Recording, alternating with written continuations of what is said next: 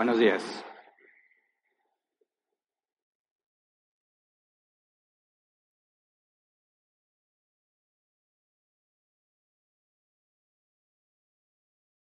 Hay mucho que hablar y créanme que me estoy esforzando por um, dividir los temas de una manera eh, tranquila, a paso, eh, a paso simple, para tratar de dejar las cosas lo más claras posibles. Hoy vamos a hablar de un tema que, aunque ya lo venimos estudiando, implica un giro en la perspectiva que estamos haciendo. Estamos hablando del libre albedrío, todavía estamos en el subtema de la humanidad y hoy es la parte número tres. Y hoy vamos a responder la tercera pregunta de las tres que nos propusimos contestar. Y dijimos, como a forma de resumen, que la Biblia enseña que desde la concepción soy un ser malvado, soy separado de Dios desde que nazco, soy esclavo del pecado, no puedo entender las cosas de Dios y Satanás me tiene cautivo sumiso a su voluntad. Entonces, si Dios me hizo malvado, ¿por qué me culpa? Si soy malo de nacimiento, tengo la capacidad de elegir lo que quiero hacer. Y si soy malo, ¿por qué hago cosas buenas? Ese es el, el enfoque que hemos tenido. Hemos respondido dos de tres preguntas empezamos a responderlas de atrás para adelante. Respondimos primero si soy malo porque hago cosas buenas. Y el domingo pasado respondimos la pregunta de si soy malo de nacimiento, tengo la capacidad de elegir. Y el día de hoy vamos a enfocarnos en la tercera, si Dios me hizo malvado, ¿por qué me culpa? Ahora, el enfoque que hemos tenido es darnos cuenta lo que la Biblia dice de nosotros mismos, ¿verdad? Estamos acostumbrados a pensar de nosotros mismos como nosotros nos percibimos a nosotros mismos. Pero eso es un error, porque tenemos que pensar de nosotros mismos según la escritura dice de nosotros. ¿Me explico? Cuando empezamos a razonar partiendo de lo que la escritura enseña, vamos a llegar a conclusiones bíblicas. Cuando razonamos empezando en cosas que no son bíblicas, las conclusiones no van a ser bíblicas, ¿verdad? Eso es fácil de verlo. Así que la semana pasada dijimos, a manera de resumen, para poner el contexto de hoy, que cuando se pregunta, ¿tengo la capacidad de elegir, ya que soy malo de nacimiento? Esa pregunta presupone que no tenemos opción, ¿verdad? Si fuimos creados malos, vamos a hacer cosas malas. Y si no tengo la capacidad de elegir realmente, porque así me hizo Dios, entonces no me puedes culpar, ¿verdad? Así que vimos dos ejemplos prácticos y de ahí sacamos conclusiones. Número uno, alguien muy malo que hace algo bueno, en un sentido de hacerlo bueno por acción, ¿verdad? Sabemos que puedes hacer lo bueno o lo malo de dos formas, por acción o por omisión. Por acción es aquello que tú literalmente haces. Por omisión es algo que no haces. Así que vimos dos ejemplos. Alguien muy malo, el más malo que te puedas imaginar, dijimos el caso de un terrorista narcotraficante, el jefe de todos los terroristas narcotraficantes. Dijimos que aunque es muy malo, se detiene en una luz roja, ¿verdad? Lo que es bueno. Así que no importa qué tan malo seas, ese es un ejemplo muy sencillo de que la gente muy mala puede hacer cosas buenas, cosas simples como detenerse en la luz roja, ¿verdad? Darle el paso a una ancianita, no estacionarse en el lugar preferente, etc. Y luego vimos otro ejemplo de alguien que hace lo bueno por omisión. O sea, en nuestro ejemplo, una pareja de compañeros casados, no entre ellos, cada uno tiene su pareja que no trabaja en esa compañía, empiezan a gustarse, empiezan a acercarse al grado de estar dispuestos a compartir la cama y adulterar, pero deciden no hacerlo. ¿Hicieron algo bueno? Sí, por omisión, ¿verdad? Porque decidieron no adulterar. Así que nos hicimos la pregunta después de bueno, ¿son buenos porque no hicieron lo malo? Pues no. Siguen siendo malos aunque hicieron lo bueno.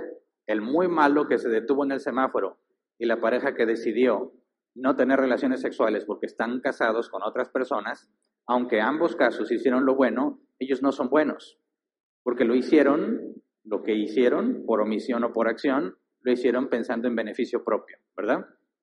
El malo que se detiene en la luz roja, pues porque no quiere chocar, así de simple, ¿verdad?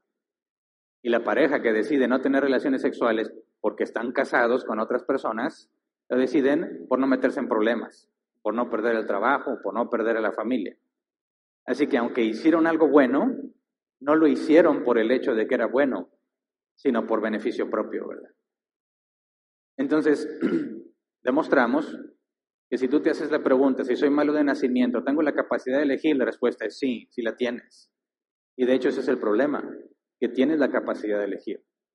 Vimos que el ser humano tiene la capacidad natural para hacer lo bueno y lo malo. También la capacidad moral puede decidir dejarse llevar por sus impulsos o no. Pero hay una capacidad que no tiene, aquella capacidad de hacer siempre lo bueno.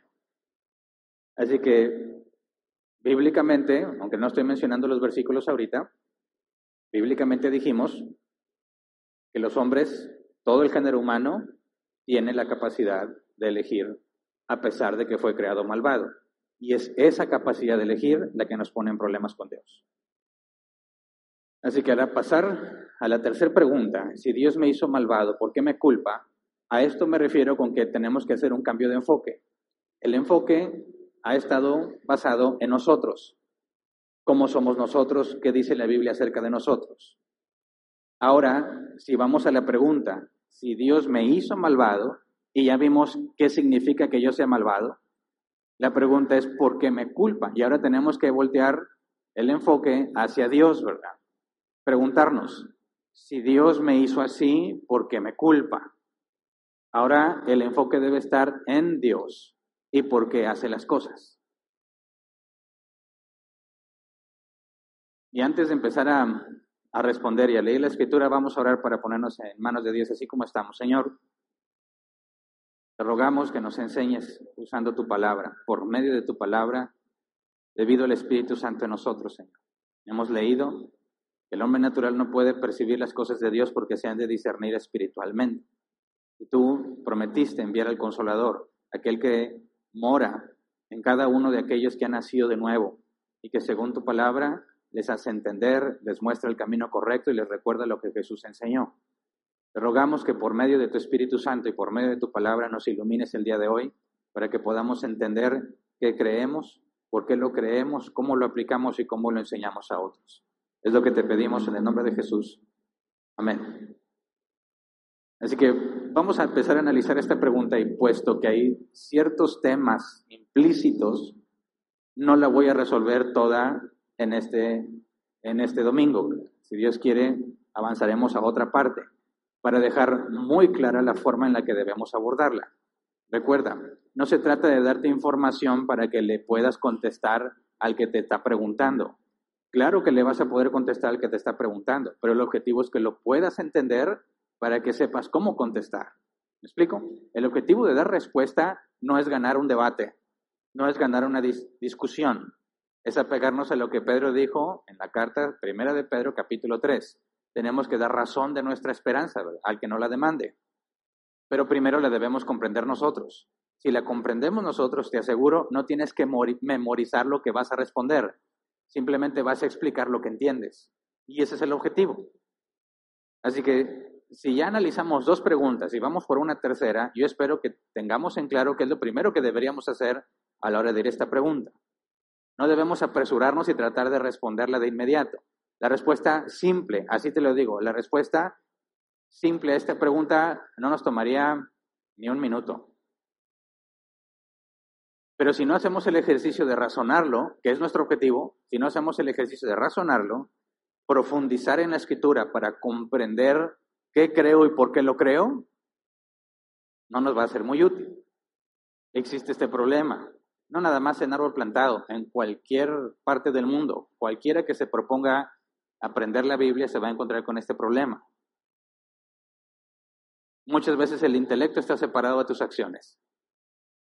Hay cosas que entiendes y a veces son cosas bíblicas profundas, pero no las usas para nada. Tienes una situación en la que tienes que decidir y decides sin tomar en cuenta lo que sabes de la escritura. Decides según la circunstancia, según cómo te sientes, según la otra persona, según cuánto dinero tienes, según tus problemas, pero no decides basado en la escritura.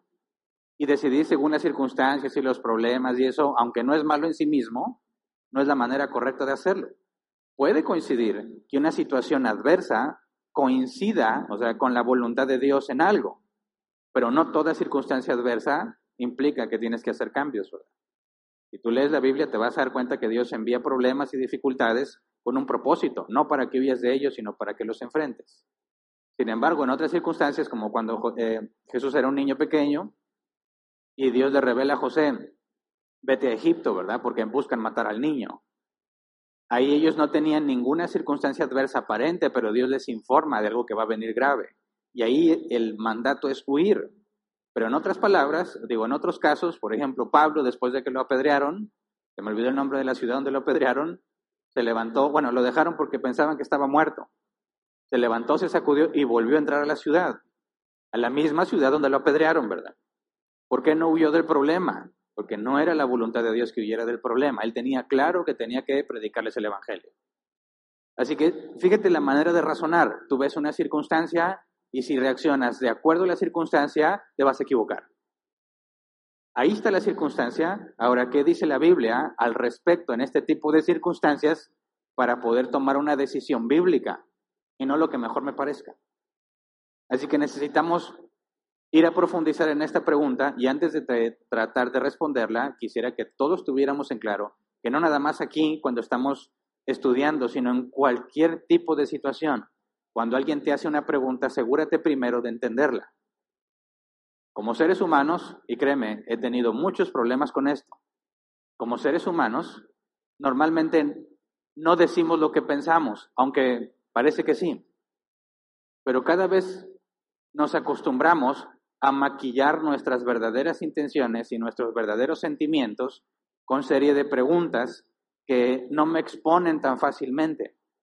Son preguntas que no te explican con claridad lo que piensan o lo que sienten, sino que tienen una intención oculta.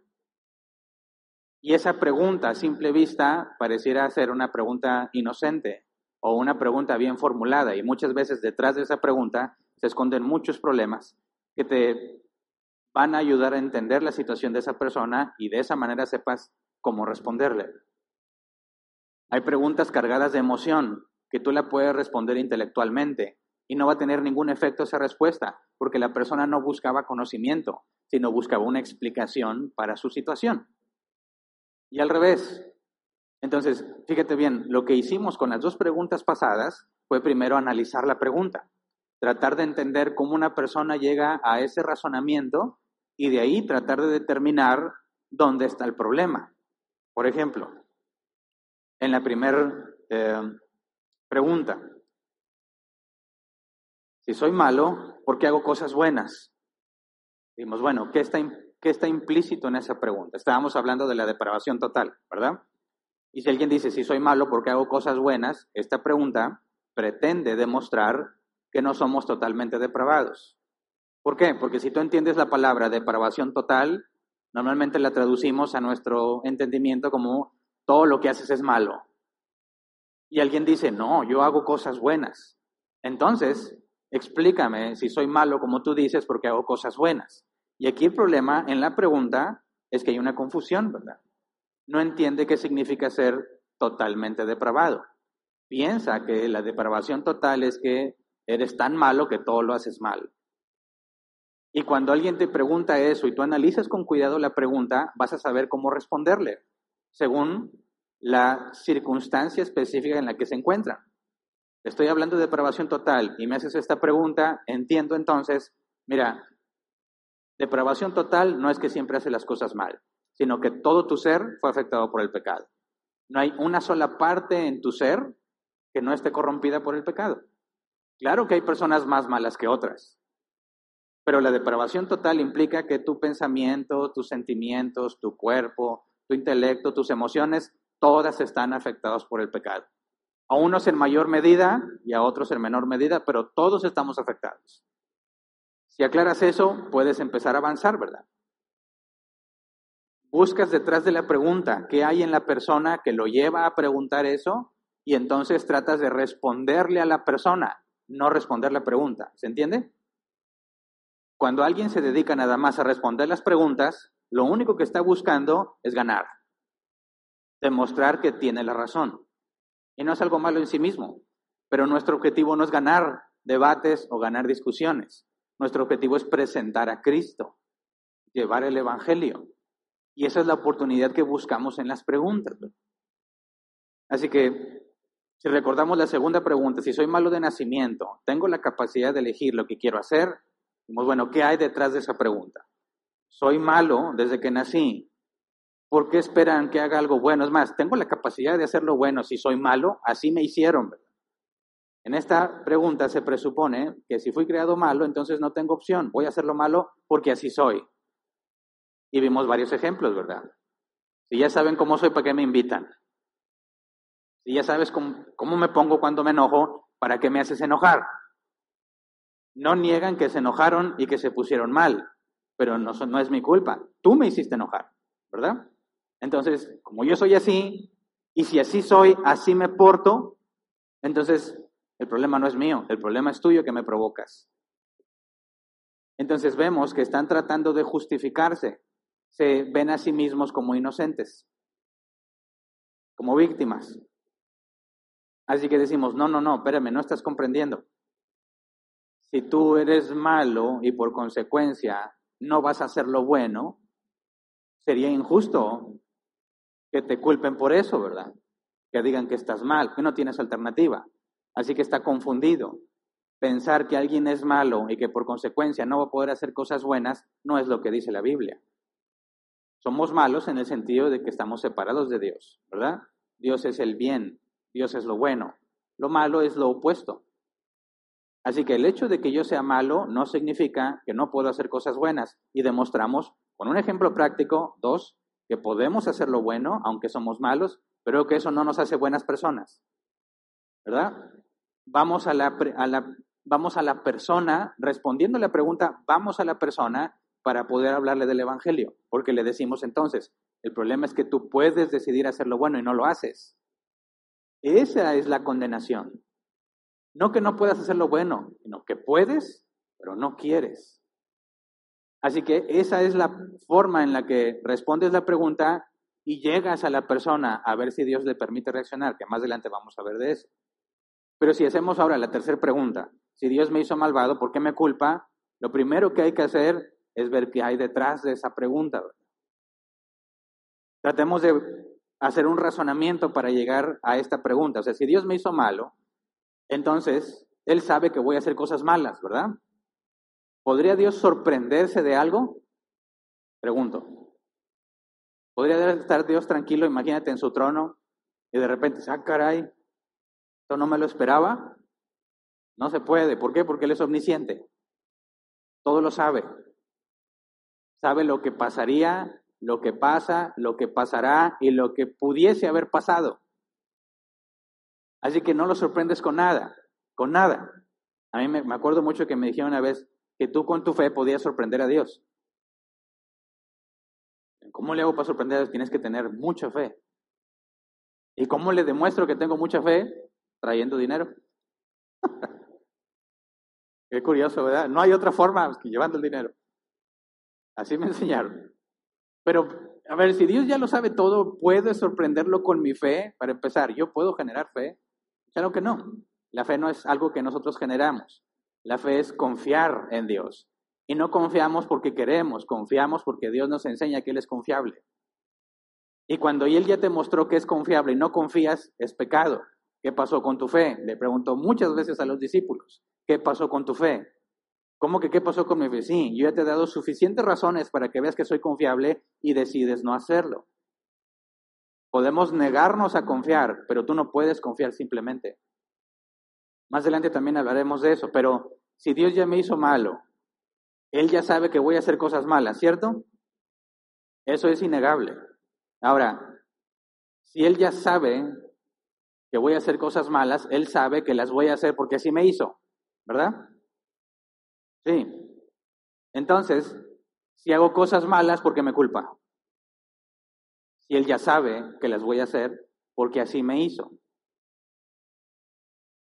A ver, voy a crear a Hernán y es malo, va a hacer cosas malas y luego le voy a decir, ¿por qué haces cosas malas?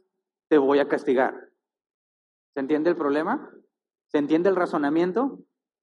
Entonces dice, a ver, si Dios me hizo malo, ¿por qué me culpa? O sea, ¿qué espera que pase si así me hizo? Hago cosas malas porque así me hizo Él. Entonces, ¿por qué me va a culpar? ¿Por qué me culpa? ¿Se entiende? ¿Qué hay detrás de esa pregunta? Él no está presumiendo inocencia, sabe que ha hecho lo malo, pero él está diciendo, aquí hay una injusticia. Es injusto que si Dios me me hizo así, me culpe por ser así. ¿Me explico? Imagínate un ejemplo más burdo.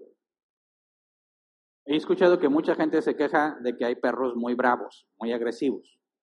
Y sí he visto algunos, y me acuerdo mucho, estando yo en mis adolescencia, muchos perros me persiguieron, correr como loco porque viene el perro.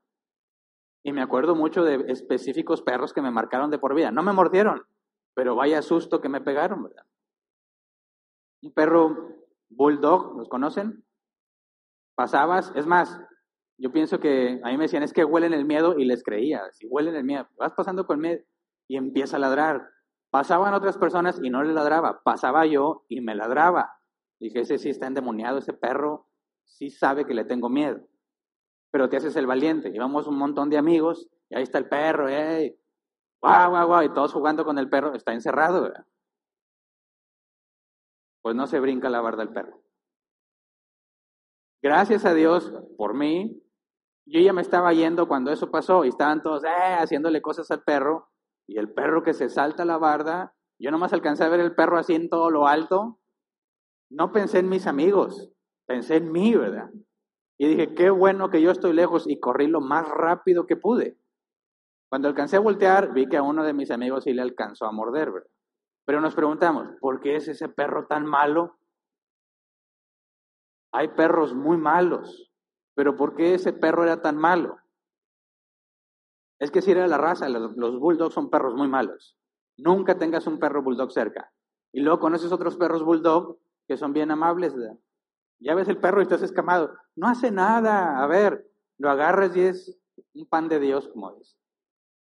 ¿Cuál es la diferencia entre un, mismo perro bulldog, la misma raza, pero uno muy agresivo y el otro no? Pues cómo lo trataron, ¿no? Lo golpeaban, cómo lo enseñaron, lo enseñaron a convivir con la gente o no.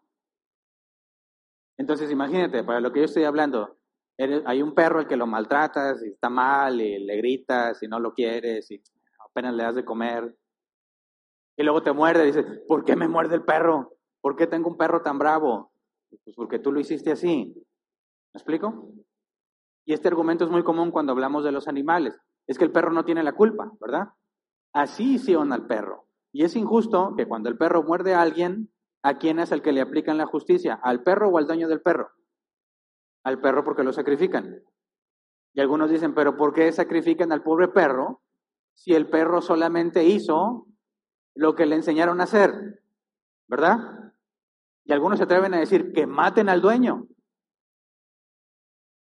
¿Se entiende? Bueno, ¿qué te hace pensar que el perro es una víctima? No estoy diciendo que sea culpable, ¿eh? es una pregunta. ¿Dice, Hernán le está echando la culpa al perro? No. ¿Qué hace que el perro sea quien reciba el castigo o que hace que el perro sea una víctima. Ya lo vimos en el tema de los de la humanidad y el ser humano. ¿Cuál es la diferencia entre los humanos y los animales? El razonamiento abstracto, ¿verdad? La capacidad de frenar tus deseos, aunque eso es lo que quieres hacer.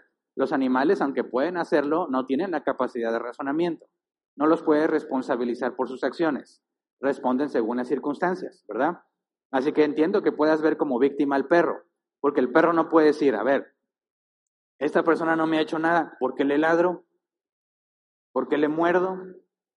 ¿Por qué razón, por ejemplo, lo que hacen los perros, si les abres la puerta y normalmente no salen, ¿qué van a hacer en cuanto le abres la puerta al perro? Se sale corriendo como loco. Es a ver, aquí tiene comida, tiene techo, compresión, amor y ternura. Porque en cuanto le abres la puerta sale como si lo maltrataras. Él no está pensando, a ver, aquí me tratan muy bien, no tengo que trabajar, me dan de comer. ¿Abre la puerta? No, gracias, aquí estoy muy bien, ¿verdad?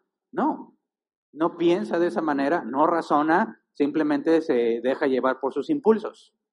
Ahora, es justo que un animal que sea tan bravo lo mates porque él tiene la culpa. Para empezar, no estamos hablando de culpa, no puedes culpar al animal, simplemente eliminas el peligro quitándole la vida.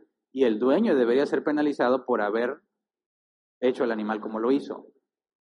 Pero eso no aplica para los seres humanos, no sé si me explico, porque el argumento del perro como una víctima lo trasladan a los humanos. Dios me hizo malo y luego yo hago algo malo y Dios dice, ¿por qué haces lo malo? Te voy a castigar. Dice, si yo estoy como el perro, y ahí está el problema. No eres un perro, no eres un animal, pero el argumento es el mismo. Es injusto que Dios me condene por hacer lo malo si Él me hizo malo. ¿Se entiende? ¿Cómo respondemos esta pregunta? Tratamos de entender la postura del que nos está preguntando para ver dónde está el problema. ¿Dónde está el problema ahí?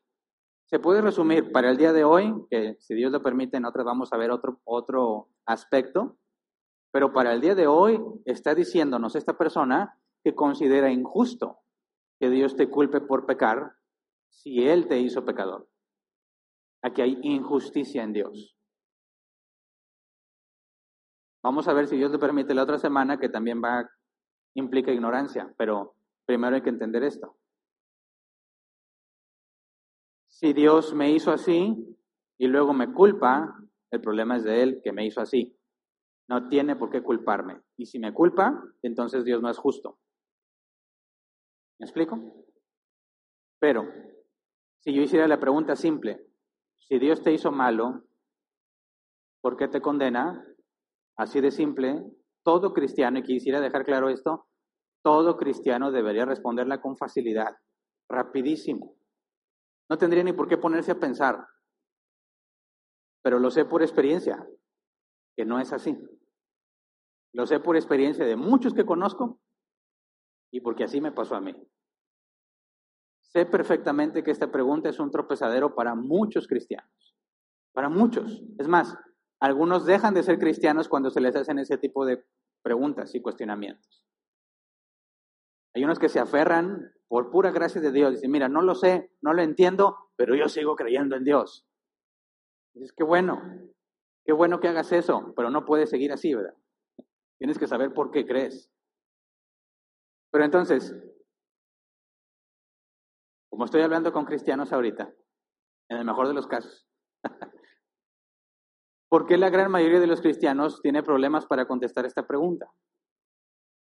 porque no conocen a Dios. Y yo sé que decirle a un cristiano, decirle no conoces a Dios, es algo que ofende. Y así he ofendido a muchas personas.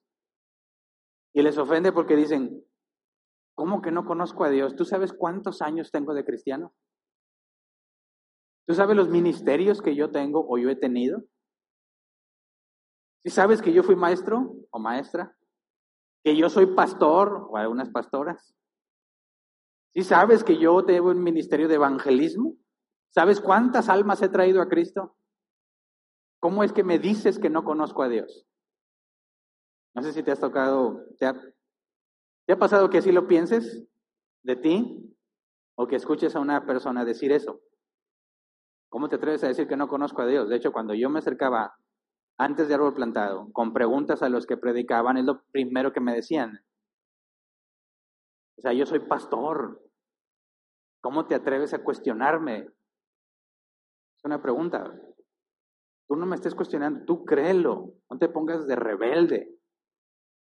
Y no me dan respuesta. Ahora le dices al cristiano, mira, no puedes responder a esta pregunta porque no conoces a Dios. Más se enojan. Y a ver, dime, para empezar, mi Dios no haría eso. Y ahí revelan todo el problema, no sé. Mi Dios es un Dios de amor, que recibe a todos y a todos los ama y Él no va a andar culpando a. Él lo que quiere es perdonarte. Y dice, ahí está el problema. Y precisamente eso me demuestra que no conoces a Dios. Dice, claro que lo conozco. No, conoces eso que te enseñaron que es Dios, pero que no es bíblico. Tristemente se ha enseñado un Dios falso. un Dios con D minúscula. En el mejor de los casos han tomado ciertos pasajes bíblicos para hablarte de Dios, pero cuando los toman, los sacan de contexto, los truncan. Así que tristemente la gran mayoría de los cristianos no conoce al Dios de la Biblia. Y el Dios de la Biblia es el único Dios. Por consecuencia, el Dios que ellos creen conocer es un ídolo. No es el verdadero Dios. Y de ahí tenemos que partir. Porque cuando dices, a ver, ¿me estás diciendo, Hernán, que Dios entonces no me ama tal como soy? ¿Me estás diciendo que si viene un pecador buscando a Dios, no, porque Dios condena a los pecadores. Yo no le puedo decir eso. Yo le tengo que hablar de un Dios de amor que lo quiere limpiar, que lo quiere transformar, que le quiere dar una vida mejor. Es que ahí está el problema. Ese es principalmente el problema de los cristianos. Lo que tú quieres hacer pensando en el Dios que te han enseñado te lleva a hacer cosas que no son bíblicas, porque el Dios que te enseñaron no es el de la Biblia. Necesitamos conocer al Dios de la Biblia. Y si conocemos al Dios de la Biblia, este tipo de preguntas no van a tener problema. Si nos conocemos a nosotros mismos partiendo de la escritura, este tipo de problemas, de preguntas, no sería ningún problema. Al, al contrario, una excelente oportunidad para llevarlos a razonar bíblicamente. Pero entonces, lo primero que tenemos que hacer es reconocer yo sé que no todos los que están aquí, pero tendrán que reconocer que muchas cosas que crees tú saber de Dios no es información bíblica. Por consecuencia, tienes que desecharlo. Mira, desde la perspectiva de, mi punto de vista del que enseña, es mucho más fácil enseñar temas complejos bíblicos a un nuevo que a un cristiano. No sé si te has dado cuenta por qué. El nuevo tiene la mente como una hoja en blanco. ¿verdad? Y puedes empezar a escribir ahí la Biblia. Y el nuevo va entendiendo, ah, ya entendí. Entonces yo hago esto por esto. Y entonces Dios, y llegan a conclusiones que hay cristianos que tienen años y años y años y aún no las pueden comprender. Y dices, ¿por qué, Señor? ¿Por qué algo que dicen los cristianos? No, eso es muy profundo, eso es muy complejo, eso ni siquiera debería enseñarse. Antes teníamos problemas nos decían que enseñábamos cosas que no deberíamos enseñar porque son demasiado profundas. Pero luego se le enseñas a un nuevecito y la entendió rápido, a la primera, y feliz de la vida. Entonces, ¿esto es algo profundo y difícil? ¿O eso depende del que me está escuchando?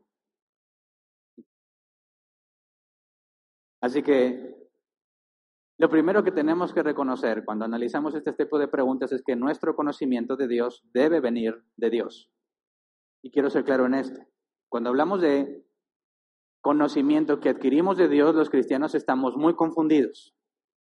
Estamos acostumbrados a escuchar que se sube el de la alabanza o se sube el predicador. Aquí no, ¿eh? En otras partes dice, te traigo una palabra fresca del corazón de Dios. ¿Verdad?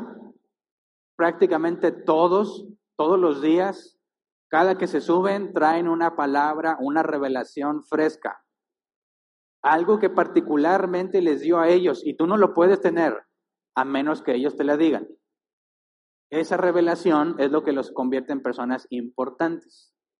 Los convierte en personas distinguidas, en grandes siervos de Dios, porque tú no tienes esa revelación que Él tiene. Y para que te la pueda dar, necesitas ser un privilegiado. Es más, a mí me tocó ver que tenías que pagar para poder tener esa revelación especial.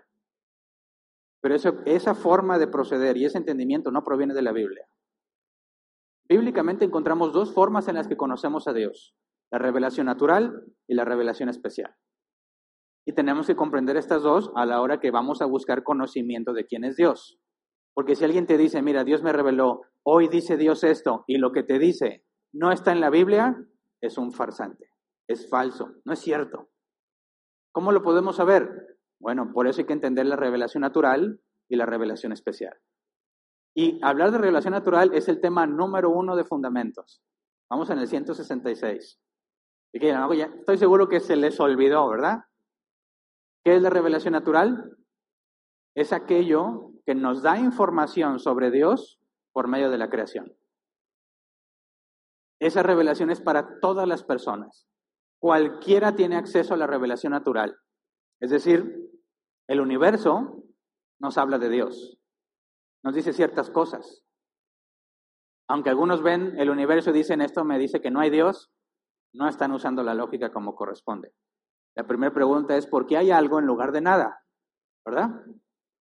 Y para que haya algo, tiene que haber una causa. Esa es una regla en todo el universo. Causa, efecto. Haces algo, pasa algo. ¿Por qué está esto aquí? Tiene una causa. Alguien lo construyó, ¿verdad? Y ese alguien que lo construyó lo pudo construir porque alguien le enseñó. Y para que ese alguien le enseñara a él, pues alguien más le enseñó. Y ahí te vas, ¿verdad? Hasta atrás. Y llegas a una conclusión muy simple. Todo el universo necesita una causa inicial.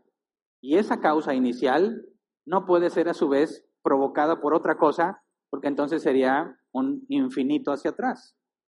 Y la mejor ciencia que tenemos hasta nuestros días confirma lo que la Biblia dice en Génesis 1. En el principio creó Dios los cielos y la tierra. Hay un principio y la ciencia confirma que hay un principio.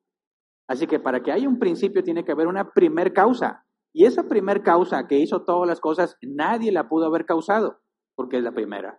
Y eso es Dios. La primer causa no causada. ¿Se entiende? Eso está al alcance de cualquier persona. Que no nos pongamos a pensar es otra cosa. ¿Qué más puedes ver si partes? Hay una primer causa de todo. Bueno, ¿qué se requiere para que esa primer causa haya hecho un universo tan grande? Una enorme fuerza, un enorme poder, una enorme capacidad para hacer todo lo que ha hecho. Ahora, para hacer todo el orden que vemos en el cosmos, en la vida diaria, en las leyes naturales, se requieren una enorme sabiduría. Y ahí empiezas a concluir muchas cosas que corresponden a Dios, al Creador, por la revelación natural, ¿verdad? Hay más cosas que la revelación natural nos puede decir, pero las voy a dejar para la próxima sesión, si Dios quiere. El punto es que la revelación natural nos revela propiamente que hay un Dios. Y no puede hacer muchos dioses, porque es una la causa inicial. Si hay muchos dioses, es que, bueno, ¿de dónde vienen esos dioses? Como la mitología griega y otros, incluso ellos en sus mitologías hablan de una cosa creadora, porque es lo más lógico. Hablamos de un solo creador, ok, pero la revelación natural no nos dice cómo es ese creador. Nos dice qué puede hacer. Nos puede hablar de su poder, de su sabiduría, pero no nos dice nada de su carácter. Y algunos, partiendo de la revelación natural, ven que un león mata una cebra y dice, ah, quien haya diseñado eso debe ser muy cruel y sanguinario. ¿Verdad? Pero cuando hablamos de cómo es Dios, cuál es su carácter, qué es lo que le agrada, ¿hay algo que demanda o no? Y uno dice, ¿y por qué me demandaría algo? Bueno, porque Dios es el creador de las cosas. ¿Y qué? A mí que me deje en paz. ¿No has escuchado ese argumento? A mí que me deje en paz, yo no quiero nada con Él. Bueno, velo de esta perspectiva, porque me parece que hay un problema ahí de entendimiento. Nuestra ley, y, y podemos decir que en gran medida en todo el mundo, hay una ley muy simple de protección intelectual, ¿verdad? Si tú creas algo, producto de tu ingenio, de tu propia creatividad y tu propio intelecto, ¿eso que tú creaste es tuyo o es de alguien más? Si yo me pongo a pensar, por ejemplo, decimos, el nuevo logo de árbol plantado. Nos sentamos, lo pensamos, lo diseñamos, ahí está. Y imagínate que hay otros cristianos que dicen, oye, necesitamos un logo para la iglesia. Ah, ese me gusta. Este va a ser, nosotros nos llamamos árbol pintado. Y lo agarran para ellos. ¿Qué opciones tenemos nosotros? Decir, no, pues ni modo. No, no, no, no, no, no, espérame. Ese lo hicimos nosotros. Nosotros lo hicimos de nuestra propia capacidad intelectual, es nuestro y la ley nos protege. Bueno, si Dios hizo de su propio intelecto, de su propia creatividad, hizo todas las cosas, ¿Qué es lo que corresponde decir con respecto al universo? El universo le pertenece, incluyéndote a ti y a mí. ¿Verdad? No es muy difícil entender eso. Entonces le pertenecemos a Él. Ahora, yo quiero conocer más de Dios. La revelación natural está muy limitada. No me dice cómo es Él, no me dice qué quiere, no me dice qué espera, no me dice qué le gusta. ¿Cómo le hago para saber eso? de forma confiable, porque te aseguro que no te va a faltar quien te dice, hoy me dice Dios para tu vida que, que te va a bendecir, que te va a llevar a las naciones, que Él ha visto tus lágrimas. Esa es la vieja confiable, ¿verdad? Lo digo por experiencia. En otros tiempos, obviamente, quieres impactar, quieres que la gente sea llena del Espíritu. ¿Y cómo interpretas que está llena del Espíritu? Tiene que llorar o se tiene que caer, ¿verdad? Si no llora y no se cae, Dios no lo tocó. ¿Cierto o no? Incluso algunos ni tienen ganas de llorar ni de caerse, pero van a decir, ¿qué onda con el hermano? De andar en pecado y el Espíritu no lo toca. Entonces, oye, llevo como dos días que no me caigo. Ahí va. Ah, no, el hermano sí, Dios está hablando con él. Y al revés, cuando tú eres el que ministra, tienes éxito si se cae o llora. Si logras hacer que suficientes personas lloren o suficientes se caigan, vas a ganar varios privilegios. Número uno, vas a ser un siervo ungido por Dios. ¿verdad? Número dos, te van a volver a invitar. Entonces hay un beneficio. A ver, tengo que decirle algo que le llegue, que lo toque. ¿Cuál era la vieja confiable? Dios ha visto tus lágrimas. ¿Quién no ha llorado por sus problemas? ¿Quién a ver diga, yo nunca? Todos. ¿Quién alguna vez se ha encerrado en el baño a llorar para que nadie se dé cuenta? Sobre todo cuando eres papá o mamá. ¿Quién trata de mantener al margen a otros que no se den cuenta que está sufriendo y llora en privado? Muchos, prácticamente todo el mundo. Así que si yo te digo, Dios me dijo algo, Él ha visto tus lágrimas, Él ha visto esos momentos de soledad, Él ha visto esos momentos en los que no hay nadie y tú lloras. Estás llegando a un área bien sensible, casi universal. ¿Y qué va a hacer? Llorar. Dicen, sí, es que Él me dijo, me dio palabra, porque él sabía, él no podía saber que yo me encerré en el baño. Eso se lo tuvo que haber revelado Dios. No, eso es una norma general, todo el mundo llora. Pero así te apantallan, y así apantallé a muchos. ¿Eso significa que estoy yo recibiendo algo de Dios? No. Eso significa que yo estoy buscando la manera de beneficiarme haciéndote llorar. ¿Me explico? Y si me pongo más astuto, no nomás te voy a decir eso, te voy a poner música a modo. ¿Verdad? Oh Padre, sí Señor. Oh Ramamara Shamara. Y empiezas el ambiente, ¿verdad? Pásale al frente. Y estamos preparando todo emocionalmente para que cuando yo te diga que Dios te dijo, me dijo algo para ti, y yo obviamente ya entendiendo cuáles son las cosas que no fallan, pueda convencerte de que yo hablo con Dios. Pues, ¿Cómo le hacemos para saber si estos individuos realmente nos están dando revelación de parte de Dios? Bueno, no estamos hablando ahí de revelación natural, ¿verdad? No me están diciendo, mira Hernán, Dios te dice, ¿ves la constelación de la Osa Mayor? Así tan grande es su poder. Y si Él las conoce por nombre, eso es lo que tú debes entender que Él tiene cuidado de ti. Eso sería algo bíblico. Y estoy partiendo de la naturaleza para darte un ejemplo de quién es Dios, pero no hacen eso ellos. Ellos apelan a un conocimiento oculto, privado, que solo ellos tienen y que obtienen debido a grandes niveles de santidad o a procesos especiales. Revelación especial que nadie más puede tener. Bueno, bíblicamente existe la revelación especial. Y esa es la definición. La revelación especial es aquella información que Dios le ha dado solamente a ciertas personas. Pero ¿cómo sabemos cuáles personas? Bueno, vamos a Hebreos 1, versículo 1 y 2.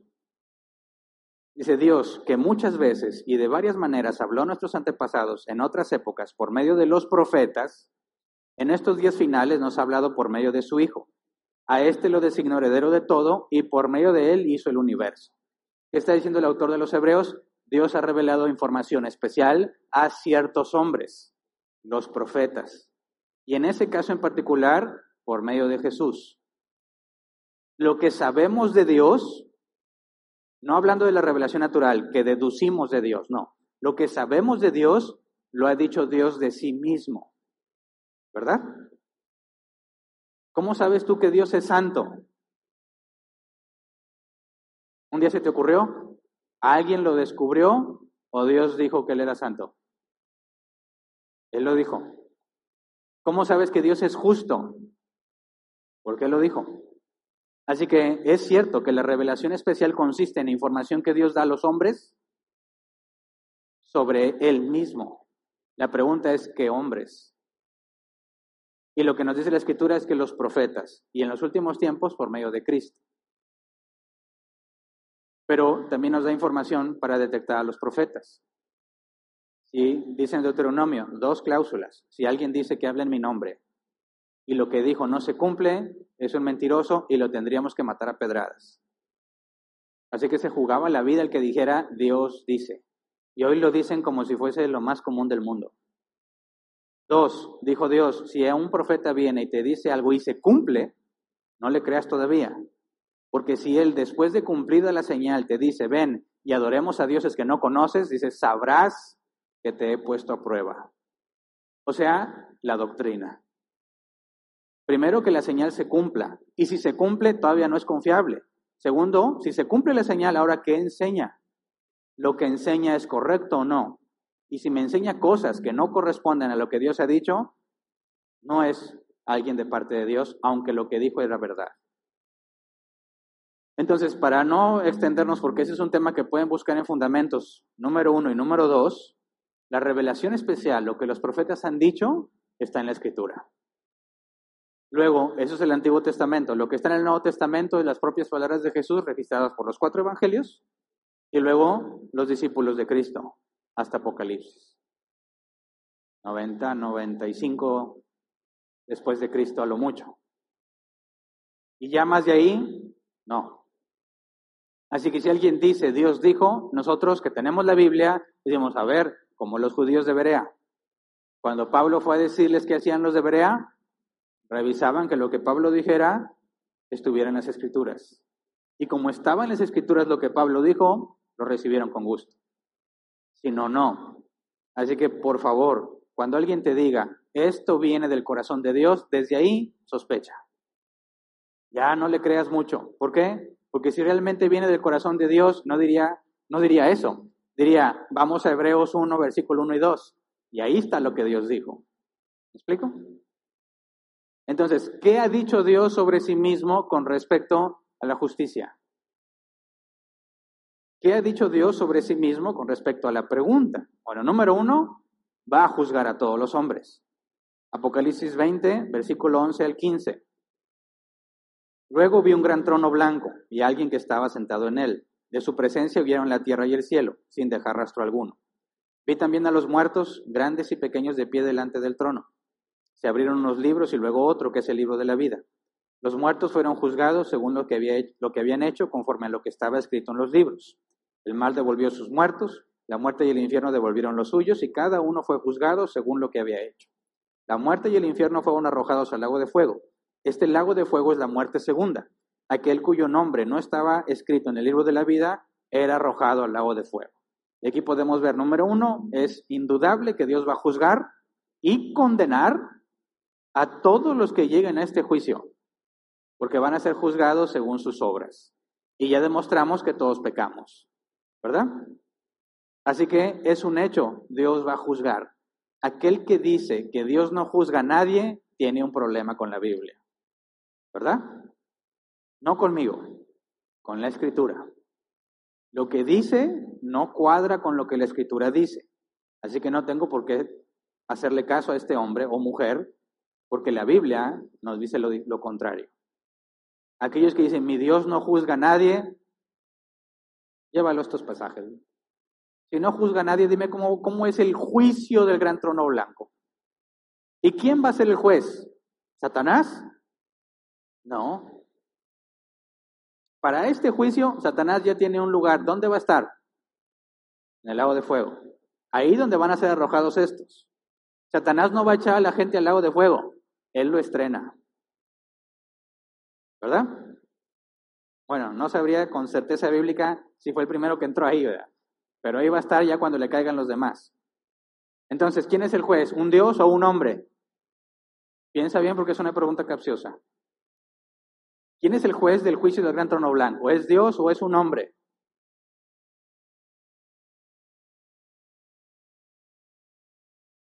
Dejemos a este punto, porque lo vamos a ver si es que la próxima semana, es Dios. Dios es el juez.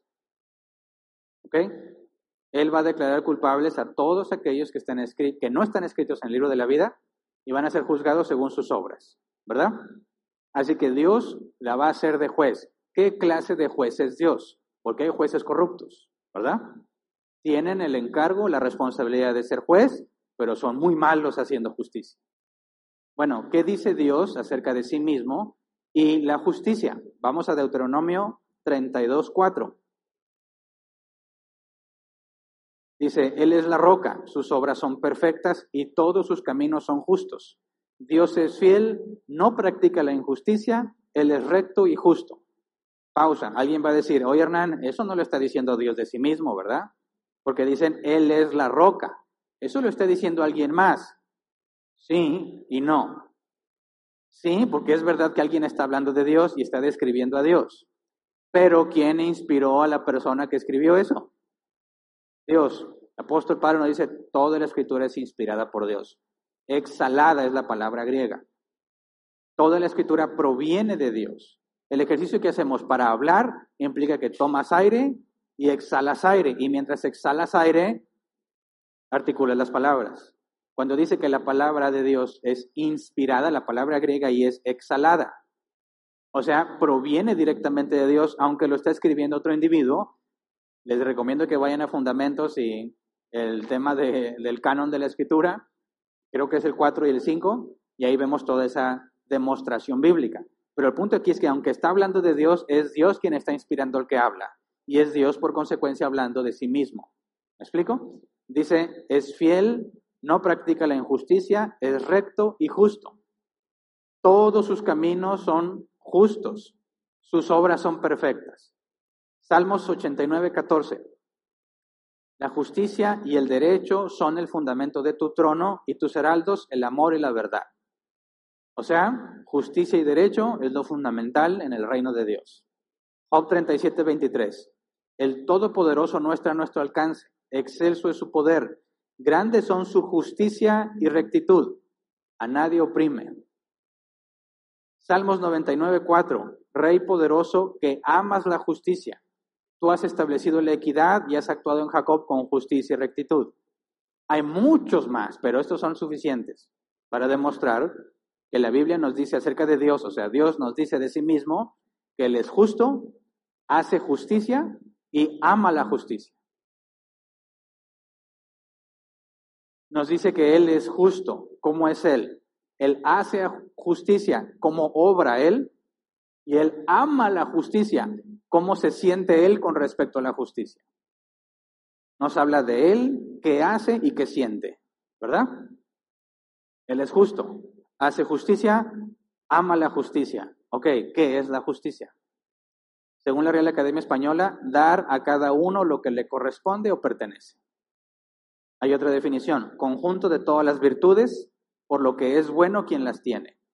Pero nos habla de la justicia como una cualidad y la justicia como un accionar. Si lo vemos como accionar, es darle a cada uno lo que le corresponde o le pertenece. Entonces, cuando decimos que Dios es justo, estamos diciendo que Dios le da a cada quien lo que se merece, ¿verdad? En otras palabras, Dios siempre hace lo correcto, sin parcialidades ni prejuicios. O sea, hace lo correcto sin decir, bueno, pero, pero es que Hernán es mi cuatacho, entonces le doy chance. No voy a darle lo que merece porque le doy chance. Ahora, ojo, porque muchos cristianos piensan que Dios hace eso. ¿Verdad? Yo me merezco esto, pero Dios me dio chance. Ok, ¿qué clase de juez es un juez que no castiga al culpable? ¿Un juez justo o injusto? Injusto. Y los cristianos viven la vida pensando que Dios, aunque dicen que es justo, en realidad no, porque a mí me da chance. ¿Verdad? Hay un problema con el tema de la justicia, pero si Dios es justo y siempre hace lo que es justo y ama la justicia, significa que siempre hace lo que corresponde, sin miramientos, a cada uno lo que merece. Él es justo, así hace las cosas, lo que entrega de acción, y ama la justicia. ¿Cómo entendemos eso? Cuando alguien hace lo correcto, sin prejuiciar y sin ser parciales, a Dios le complace. ¿Verdad? Imagínate en el caso, tienes a dos niños, tus hijos, y llegan peleando, es que él me quitó y así, típico. ¿Vas a hacer justicia o les va a decir hagan lo que ustedes quieran? Llega el momento que te va a fastidiar, hagan lo que ustedes quieran. Pero al principio, cuando tienes toda la energía, a ver, ¿de quién era eso? Mío. ¿Y de dónde lo sacaste? De allá. ¿Y tú por qué lo agarraste? Porque a mí me había dicho. ¿Tú le dijiste? Yo no dije. ¿Le dijiste o no le dijiste? Yo no dije. Sí me dijo. Y ahí te, ya te atoras, ¿verdad? A alguien está mintiendo. ¿Tú estás mintiendo? No. ¿Tú estás mintiendo? No. ¿Cómo resuelves eso? ¿Mm? ¿Tiene Dios ese problema? No, Dios es omnisciente. Sabe perfectamente lo que has hecho. Y le da a cada uno. Es más, ni siquiera te tiene que preguntar. ¿Lo hiciste? No. ¿Por qué le preguntó a Adán entonces? Para darle oportunidad de que se arrepienta. Pero él no necesita que le digas qué pasó. Él le puede dar cada quien lo que merece porque él sabe perfectamente lo que sucedió. ¿Me explico? Y cuando nosotros investigamos y sin prejuicios ni parcialidades hacemos justicia, Él se complace. ¿Me explico? Ahora, si Dios se complace cuando hacemos lo correcto, lo justo, la pregunta es, ¿qué sentirá cuando haces lo injusto? ¿Dios siente o no siente? Claro, claro que tiene emociones. ¿Se complace? ¿O cuál es la contraparte? Si Dios ama la justicia, ¿cuál es lo opuesto de amar? Aborrecer. Si Dios ama la justicia, esperaríamos que aborrezca la maldad, ¿cierto? Pero si Dios es bueno, ¿puede Él aborrecer algo? ¿O no? La palabra bíblica para eso es ira. Si Dios es justo y ama la justicia, por consecuencia, tiene ira contra lo injusto. ¿Qué es la ira? Según la Real Academia Española, sentimiento de indignación que causa enojo o apetito o deseo de venganza. Fíjate bien, apetito o deseo de venganza. Me acuerdo mucho una frase que me decían. Cuando alguien me hacía algo y decía, ah, vas a ver, eh, eh, eh, la venganza nunca es buena, mata el alma y la envenena. ¿La habías escuchado? Te pegan y dice, eh, eh, la venganza nunca es buena, mata el alma y la envenena. No le podías hacer nada. No te vengues. Ahora, ¿Dios es vengativo? ¿Sí o no? No, mi Dios perdona a todos. Él no se va a dar vengando, eso es del diablo. El diablo es vengador. El diablo dice, ah, me la haces, me la pagas. Pero Dios no, dice, no, no, tú dale, yo te amo. Es el pensamiento de muchos cristianos. ¿Qué dice la Biblia? Salmos 7, 11, Reina Valera 60. Dios es juez justo y Dios está airado contra el impío todos los días. Airado, ¿qué es la ira? Sentimiento de indignación que causa enojo, apetito o deseo de venganza. Eso es lo que siente Dios todos los días contra quién? Contra el impío. El hombre que, el impío es aquel que no es pío, o sea, pío es piadoso. Un hombre pío es un hombre que practica la piedad. Lo vemos como las obras buenas, la santidad. Un impío es lo opuesto y Dios aborrece, bueno, está airado contra el impío todos los días. Segunda de Tesalonicenses 1:6. Dios, que es justo, pagará con sufrimiento a quienes los hacen sufrir a ustedes. Dime si no es eso venganza. Dios, que es justo, pagará con sufrimiento a quienes les hacen sufrir a ustedes. Ahora Deuteronomio 29, versículo 19 al 20. Si alguno de ustedes, al oír las palabras de este juramento, se cree bueno y piensa, todo me saldrá bien, aunque persista yo en hacer lo que me plazca. provocará la ruina de todos.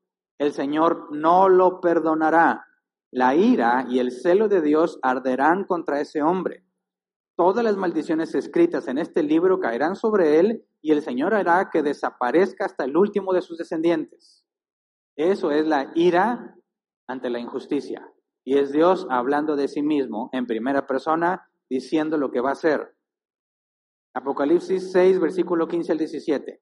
Y los reyes de la tierra, y los grandes, los ricos, los capitanes, los poderosos, y todo siervo y todo libre, se escondieron en las cuevas y entre las peñas de los montes, y decían a los montes y a las peñas, caed sobre nosotros y escondernos del rostro de aquel que está sentado sobre el trono y de la ira del Cordero, porque el gran día de su ira ha llegado y quién podrá sostenerse en pie. Así que la ira, podemos decirlo en términos simples, es el repudio de todo aquello que no es recto y requiere venganza. ¿Verdad? Porque si Dios es justo y alguien hace lo malo, debe recibir su merecido. ¿Verdad? Entonces, fíjate con las, cosas que algunos cristianos dicen y enseñan. Dios aborrece al pecado, pero ama al pecador. ¿Qué opinas? Dios aborrece al pecado, ama al pecador. ¿Qué acabamos de leer? Dios está airado contra el impío todos los días. ¿Cómo es que un cristiano dice que Dios aborrece al pecado, pero ama al pecador? Otra, y son reales, ¿eh? ¿Buscas a Dios? Ven, Él te ama tal como eres. ¿Lo has escuchado? No está hablando a los cristianos, está hablando a los que no conocen a Dios. ¿Buscas a Dios? Ven, Él te ama tal como eres. Ven a Cristo, no tienes que cambiar. Él te acepta así como tú eres. Esta es literal en varias iglesias con el objetivo de traer nuevas personas al cristianismo, ven, no tienes que cambiar, Él te acepta tal como eres. A la luz de los pasajes que estamos leyendo, ¿te parece que esto es correcto? Claro que no. Por supuesto que no. Y lo peor es que se lo enseñan a la gente. Y la gente se lo enseña a otra gente. Y ahí va. Y ahí están todos pensando que Dios ama a toda la gente. Y la Biblia literalmente dice que aborrece a esas personas, que tiene una indignación hacia ellos. Por eso, el evangelio que predican esos individuos es un falso evangelio, pero tal vez ahorita todavía no se ve con claridad. Ahora, a todos nos gusta la idea de que Dios sea justo, ¿verdad? Cuando alguien te hace algo, ah, pero hay un Dios, hay un Dios que todo lo ve, ¿verdad? Cuando me hacen daño y no hace nada Dios, Dios, ¿por qué no me haces justicia? Yo creo que me merezco esto. Ahora, podríamos decir que todos los cristianos aseguran que Dios es justo, ¿verdad? Nadie tiene problema diciendo eso. Pero al mismo tiempo dicen, por las frases que acabo de leer, que no tienen ningún problema con los pecadores. ¿Cómo es posible que sea justo y no tenga problema con los pecadores? ¿Cómo puede ser que Dios ame la justicia y sea indiferente ante toda la maldad? Vamos a ver unos ejemplos de la justicia de Dios que normalmente los cristianos no quieren leer y mucho menos mencionar en el púlpito. Por ejemplo, Levítico capítulo 10, versículo 1 al 3. Pero Nadab y Abiú, hijos de Aarón, tomaron cada uno su incensario y poniendo en ellos fuego e incienso, ofrecieron ante el Señor un fuego que no tenían por qué ofrecer, pues él no se lo había mandado. Entonces salió de la presencia del Señor un fuego que los consumió y murieron ante él. Moisés le dijo a Aarón, de esto hablaba el Señor cuando dijo, entre los que se acercan a mí manifestaré mi santidad, y ante todo el pueblo manifestaré mi gloria y Aarón guardó silencio. ¿Qué pasó aquí? Los dos hijos mayores de cuatro, dos hijos mayores de Aarón, elegidos para ser sacerdotes, estrenando el tabernáculo, oficiando por primera vez su rol sacerdotal, se les ocurrió hacer algo que Dios no había pedido. Ofrecerle incienso cuando Dios no había dado esa instrucción. ¿Y qué hizo Dios con ellos? Los quemó vivos en un instante, a la vista de todos. Los mató. Su papá Aarón estuvo viendo todo. ¿Y qué hizo Dios? Los mató enfrente de él. ¿Y qué le dijo Moisés, hermano de Aarón, después de que vio a los sobrinos calcinados? Le dijo, ah, pues lo siento mucho, Aarón. O no, Dios ya había dicho eso. Manifestaré mi gloria entre los que se acercan y ante toda la asamblea. ¿Y qué hizo Aarón? Cayó. ¿Qué está pasando aquí? ¿No te parece exagerado? Dicen algunos. Tuvieron una buena intención, o sea, eh, fueron espontáneos, ¿verdad? Oye, estamos aquí sirviéndole a Dios y pues le echamos un incienso, ¿no? Órale, si los dos hermanos se ponen de acuerdo y Dios los mata. ¿Por qué los mató? ¿Qué clase de Dios mata a dos personas que tienen iniciativa para ofrecerle incienso? Porque se lo ofrecieron a Él, ¿verdad? El incienso era para Dios.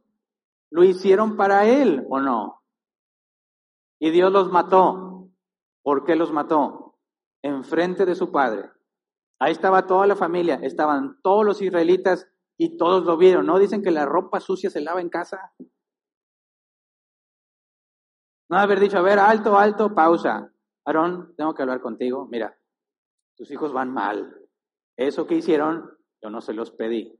Tiene que haber consecuencias. Digo, te lo digo para que veas que te estamos teniendo, o sea, no es de que, ah, lo hice y no me importó. No, te doy tu lugar como padre de los hijos, te informo que tienes este problema, yo voy a tener que lidiar con ellos. No, así. Órale, calcinados, se acabó. ¿Por qué? Segunda de Samuel 6, 3 al 8. Colocaban el arca de Dios en una carreta nueva y se la llevaron de la casa de Abinadab, que estaba situada en una colina. Usa y Agío hijos de Abinadab, guiaban la carreta nueva que llevaba el arca de Dios. Agío iba delante del arca, mientras David y todo el pueblo de Israel danzaban ante el Señor con gran entusiasmo y cantaban el son de arpas, liras, panderetas, cistros y címbalos. Imagina la escena, ¿verdad? Arpas, liras, panderetas, cistros y címbalos. Un relajo, ¿verdad? No son instrumentos acá tranquilizantes, son de ruido y golpes, percusiones. ¿Por qué? Porque van todos celebrando felices, ¿verdad? Ok. Versículo 6. Al llegar a la parcela de Nacón, los bueyes tropezaron, los de la carreta, ¿verdad? Pero Usa, extendiendo las manos, sostuvo el arca de Dios.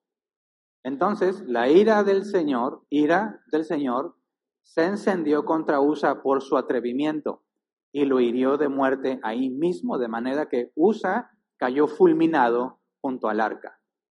David se enojó porque el Señor había matado a Usa, así que llamó a aquel lugar Pérez Usa, nombre que conserva hasta el día de hoy. ¿Qué fue lo que pasó aquí? Traen un fiestón. ¿En honor de quién es la fiesta? De Dios, ¿verdad?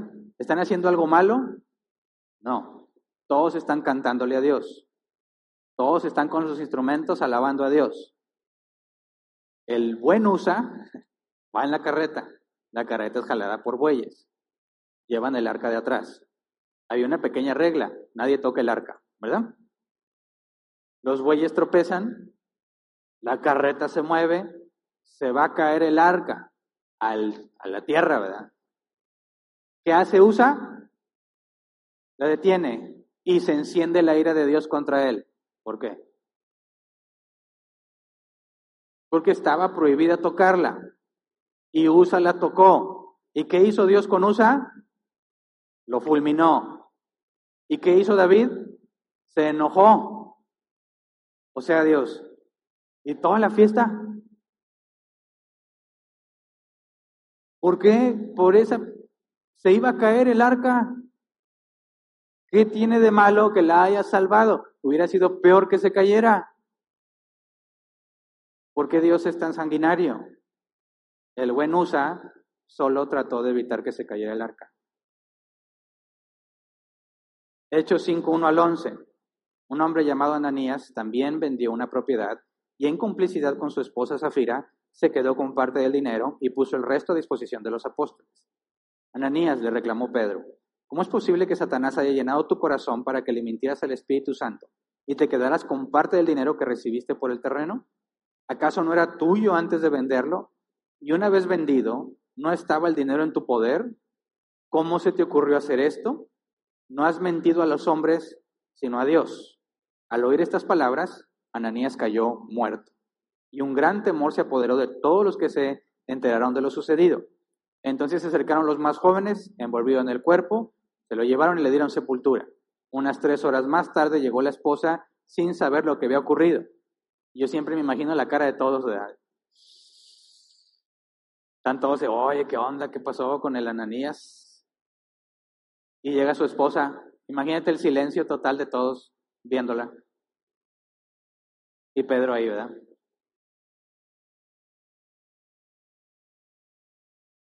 Versículo 8. Dime, le preguntó Pedro. Y todos ya saben que le va a preguntar, ¿verdad? ¿Vendieron ustedes el terreno por tal precio? Sí, dijo ella, por tal precio. ¿Por qué se pusieron de acuerdo para poner a prueba el espíritu del Señor? Le recriminó Pedro. Mira, los que sepultaron a tu esposo acaban de regresar y ahora te llevarán a ti. En ese mismo instante ella cayó muerta a los pies de Pedro. Entonces entraron los jóvenes y al verla muerta, se la llevaron y le dieron sepultura al lado de su esposo. Un gran temor se apoderó de toda la iglesia y de todos los que se enteraron de estos sucesos. Ahora, ¿Pedro los mató? No. ¿Quién le quitó la vida a Ananías y a Zafira? Dios. ¿Por qué les quitó la vida? Porque mintieron. Dijeron, el terreno, imagínate, lo vendieron por un millón. Y ellos dijeron, ah, un millón es mucho para la iglesia, ¿qué va a hacer con un millón? Vamos a darle medio millón. Pero si te preguntan, van a decir, eh, qué feos, si tú lo vendiste por un millón. Así que cuando te pregunten, dices, nos costó medio. Y ya, todo el mundo va a pensar que dimos todo y nos va a ir bien, como a Bernabé. Que a Bernabé le pusieron el sobrenombre Bernabé, que se traduce como consolador, porque vendió un terreno y el dinero completo se lo dio a la iglesia. Así que Ananías y Zafira dijeron, vamos a hacer como Bernabé, pero en realidad no, nos quedamos con la mitad pero que todos piensen que hicimos lo mismo. ¿Y qué hizo Dios con ellos? Los mató a la vista de todos. Ok, ¿por qué Dios hizo eso? ¿Por qué mató a los hijos de Aarón? ¿Por qué mató a Usa? ¿Y por qué mató a Ananías y Zafira? Muchos creyentes dicen, eso está muy exagerado. No puede ser que por una mentirita Digo, ¿por qué no les dio chance a decir, oye, a ver, Ananías, no era todo verdad, ¿no? Pues échalo todo, ¿no? Digo, quítate de problemas, échalo todo y asunto arreglado. No. La pregunta es por qué un Dios amoroso y misericordioso puede hacer lo que hizo con Usa. Porque un Dios bueno, amoroso y misericordioso trató así a los hijos de Aarón. ¿Cómo puede un Dios bueno, misericordioso, estar airado con las personas? Bueno, porque Dios es justo y ama la justicia. Ese es el principal problema de nosotros los seres humanos. Que Dios es justo y ama la justicia. Perdón, la justicia. Por, consecuencia, cuáles son los sentimientos de Dios hacia mí. Ahorita que yo soy hijo de Dios, sé que está complacido en mí, pero después lo vamos a ver. Pero si yo no soy hijo de Dios, ¿qué sentimientos tiene hacia mí? Ira. Me aborrece. Mira, Salmos 11.5, Reina Valdera 60, Jehová prueba al justo pero al malo y al que ama la violencia, su alma los aborrece. Aborrece, aquí la palabra hebrea es sane, que se traduce como odiar, detestar, no amar. Esa es la palabra clave que describe el sentir de Dios para con los hombres pecadores. Salmos 5, 4 y 6. Porque tú no eres un Dios que se complace en la maldad. El malo no habitará junto a ti. Los insensatos no estarán delante de tus ojos. Aborreces a todos los que hacen iniquidad. Destruirás a los que hablan mentira. Al hombre sanguinario y engañador abominará Jehová. Me parece que esto deja muy en claro los sentimientos de Dios hacia las personas que no son sus hijos. Proverbios 12:22, el Señor aborrece a los de labios mentirosos, pero se complace en los que actúan con lealtad. Los aborrece, está hablando de la ira, ¿verdad?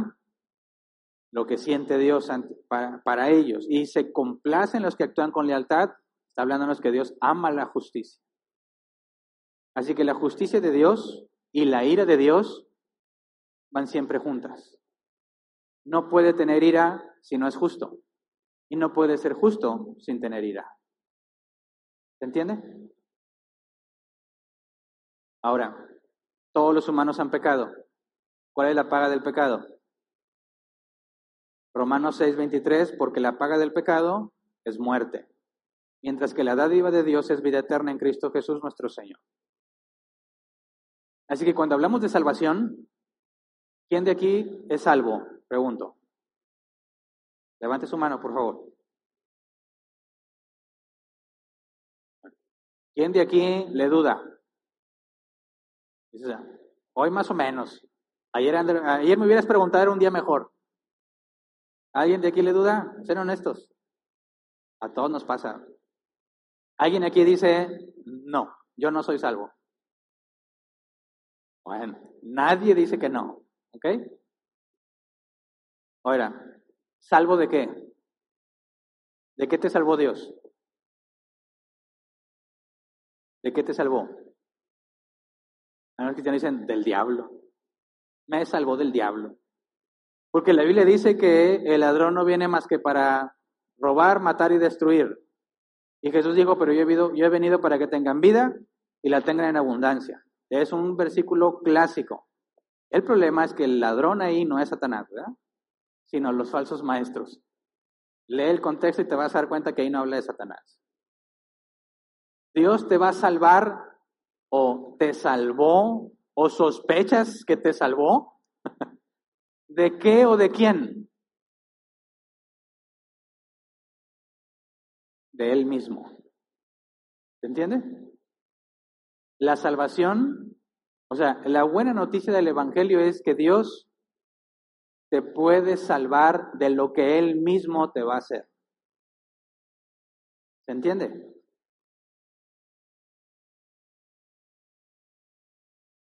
Dios va a descargar su ira con todos los pecadores.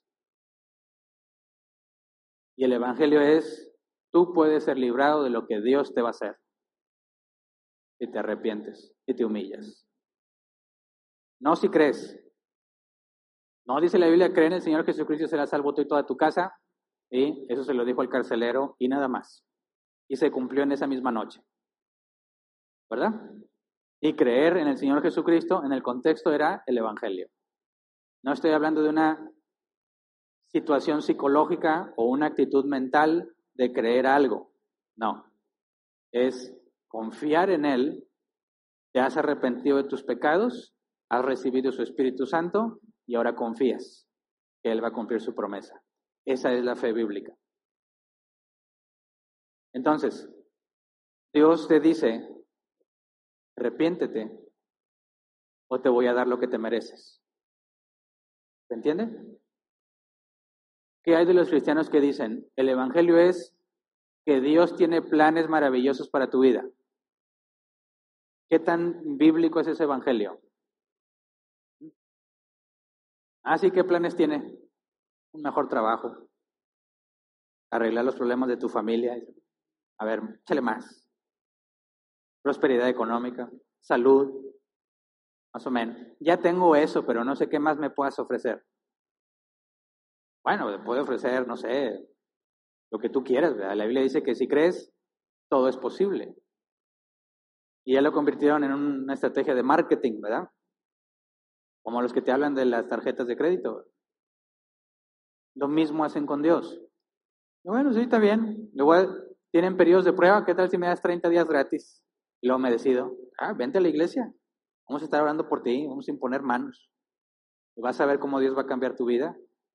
No dudo que tengan una buena intención cuando hacen eso, pero está gravemente errado. Y es tan grave la distorsión que el propio apóstol Pablo nos dice que cualquiera que predique un evangelio diferente sea anatema. O sea, maldito por Dios. Cualquiera que predique un evangelio diferente sea maldito por Dios. Así de grave está decir cosas que Dios no ha dicho. Enseñar cosas que la Biblia no enseña. Si Dios me hizo malo, ¿por qué me culpa? Respuesta número uno, porque Él es justo. Y le da a cada uno lo que se merece. Y ya demostramos que tú tienes la capacidad de hacer lo bueno. Que tienes la capacidad de decidir hacer lo bueno, pero no la quieres hacer. Y Él es justo y ama la justicia. Y tú no eres justo y no estás haciendo justicia. Por consecuencia, te va a condenar. ¿Se entiende? Ahora, quien se puso vivo va a decir, Hernán, un alto, ¿qué tal si yo no tengo la revelación especial? ¿Qué tal si yo no he leído la Biblia? ¿O qué me dices si retrocedemos en el tiempo? ¿Qué dices de nuestros hermanos aztecas? ¿Quién le dio el Evangelio a los aztecas? Es más, una persona en una isla ya llegó allá de náufrago, sobrevivió, pero nadie le habló del Evangelio, nunca nadie le habló de Dios y se muere. ¿Dios lo va a condenar? ¿Sí? ¿Por qué? Si él nunca supo. Así que hay varios temas que tratar para responder la pregunta. El más simple, la pregunta, la respuesta más simple, perdón, ¿por qué Dios me va a culpar si Él me hizo malvado? Sí, Él te hizo malvado, pero tienes la capacidad de hacer el bien. Y no lo haces porque no quieres. Y Él es justo. Y como Él es justo y tú eres malvado, te va a dar lo que te mereces. Esa es la respuesta simple y no me toma ni un minuto decirla. Y todo aquel que tenía, está, está complicada, está difícil la pregunta. O sea, es que sí, o sea, si así lo hizo y luego Dios se enoja, ¿por qué se enoja si así lo hizo? ¿Qué es lo único que demostramos cuando razonamos así? Que no conocemos a Dios. No conoces al Dios de la Biblia. No te conoces a ti. ¿Por qué mató a Usa? Por pecado. ¿Tocar el arca era un pecado? Sí, estaba prohibido. Ay, pero pecadito, pecado es pecado. La consecuencia, la paga del pecado que es muerte. Tan perfecto Dios es, tan santo es, el más mínimo defecto le da lo que se merece. Ahora, ¿por qué seguimos aquí? ¿Por qué siguen ellos aquí? Dios, los que dijeron que eran salvos, ¿te perdonó? Sí, ¿verdad? ¿Y cómo es eso justo? todo lo que hiciste. Me lo han preguntado a mí, a ver Hernán, tú has dicho que enseñaste mal, ¿por qué sigues enseñando? Ah, caray. Bueno. No, entonces no, ¿o qué? ¿Mm? ¿Qué hacemos? Ah, es la misericordia de Dios, ¿verdad? Dios tuvo misericordia de mí y me perdona. Momento. ¿Me estás diciendo que hiciste lo malo y Dios dijo no pasa nada? ¿Sí? A ver, los salvos, díganme. ¿Me estás diciendo que hiciste muchas cosas malas, pero Dios te perdonó? Dios te dijo, no pasa nada, te perdono. ¿Sí? ¿O fuiste a reparar el daño? Yo lo he intentado a los que yo supe que les enseñé mal, me he tratado de acercar y decirle, oye, necesito hablar contigo porque te enseñé mal. y me esfuerzo constantemente cuando estoy aquí. Yo enseñé mal, para que cualquiera que me vea y me conocía sepa que yo no soy el mismo y que las cosas que le enseñé estaban mal enseñadas. Así que ahora les voy a enseñar y tengo que demostrar con la escritura lo que estoy enseñando. Pero no ha alcanzado a todos. ¿Qué pasa con esos? Que les enseñe mal. ¿Dios me perdonó? Sí. ¿Y cómo vas a pagar eso? ¿O no hay paga? ¿Mm? Ahí está la trampa, ¿eh? Dios es justo, ok. Hiciste lo malo, debe darte lo que te mereces, ¿sí? Pero te perdonó, no te dio lo que mereces. ¿Es eso bueno? ¿Sigue Dios siendo justo? ¿Cómo si no pagaste? O sea, viene el acusado, un asesino violador, mató a siete niñas. Y el juez le pregunta, ¿reconoces que asesinaste y violaste a siete niñas? Sí. ¿Te sientes arrepentido? Muy arrepentido. Bueno, puedes irte. Siguiente. ¿No es eso lo que los cristianos piensan que hace Dios? Tú arrepiéntete. Listo. ¿Sí? Dime cómo es justo el juez que deja ir al violador. Él tiene la capacidad de decir, bueno, te perdono porque soy misericordioso. Vete. ¿Se puede? Entonces, ¿qué hizo Dios contigo? ¿Eh? Misericordia. ¿Qué es misericordia? No darte lo que te mereces. ¿Verdad? Pero ¿qué es la misericordia en Dios? de manera que al dártela no se convierte en injusto. Mira, piensa esta situación. Ya se las he contado antes. El que ya se la sabe no diga. Estás en un puesto de tacos. Yo siempre hablo de comida. Un puesto de tacos. Conoces al taquero. Es tu amigo. Estás comiendo unos tacos. Está en la mesa de al lado dos personas. No las conoces, no saben quiénes son, pero están hablando. Mira, vamos a hacerle así. Yo me voy, yo me levanto como que me voy al baño y me voy. Y luego tú cuando se descuide el taquero, te vas. Y tú dices, ah, se van a ir sin pagar. ¿Verdad? Tú conoces al taquero. Sabes que están planeando irse sin pagar, lo que implica pérdida para el taquero. Y tú ya lo escuchaste todo. ¿qué haces? Te propongo que consideres dos opciones. Número uno, eres cristiano y sabes que se va a cometer una injusticia. Y ya vimos que Dios ama la justicia, ¿verdad? ¿Qué tienes que hacer? Me levanto y le digo, oye, abusado con la mesa, se van a ir sin pagar ¿Es justo que hagas eso? ¿Sí o no?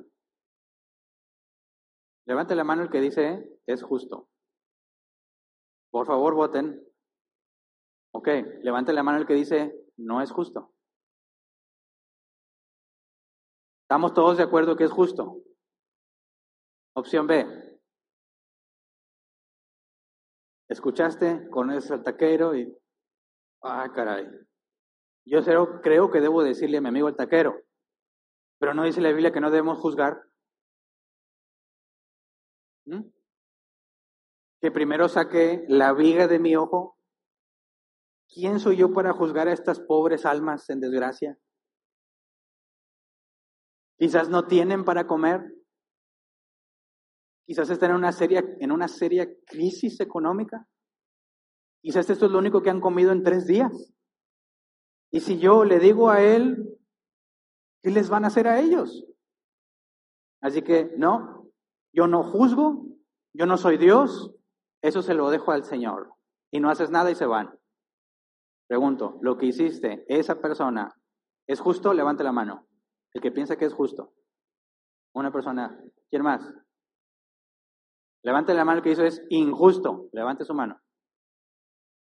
Más. Ok. Pensemos, puesto que había opiniones encontradas.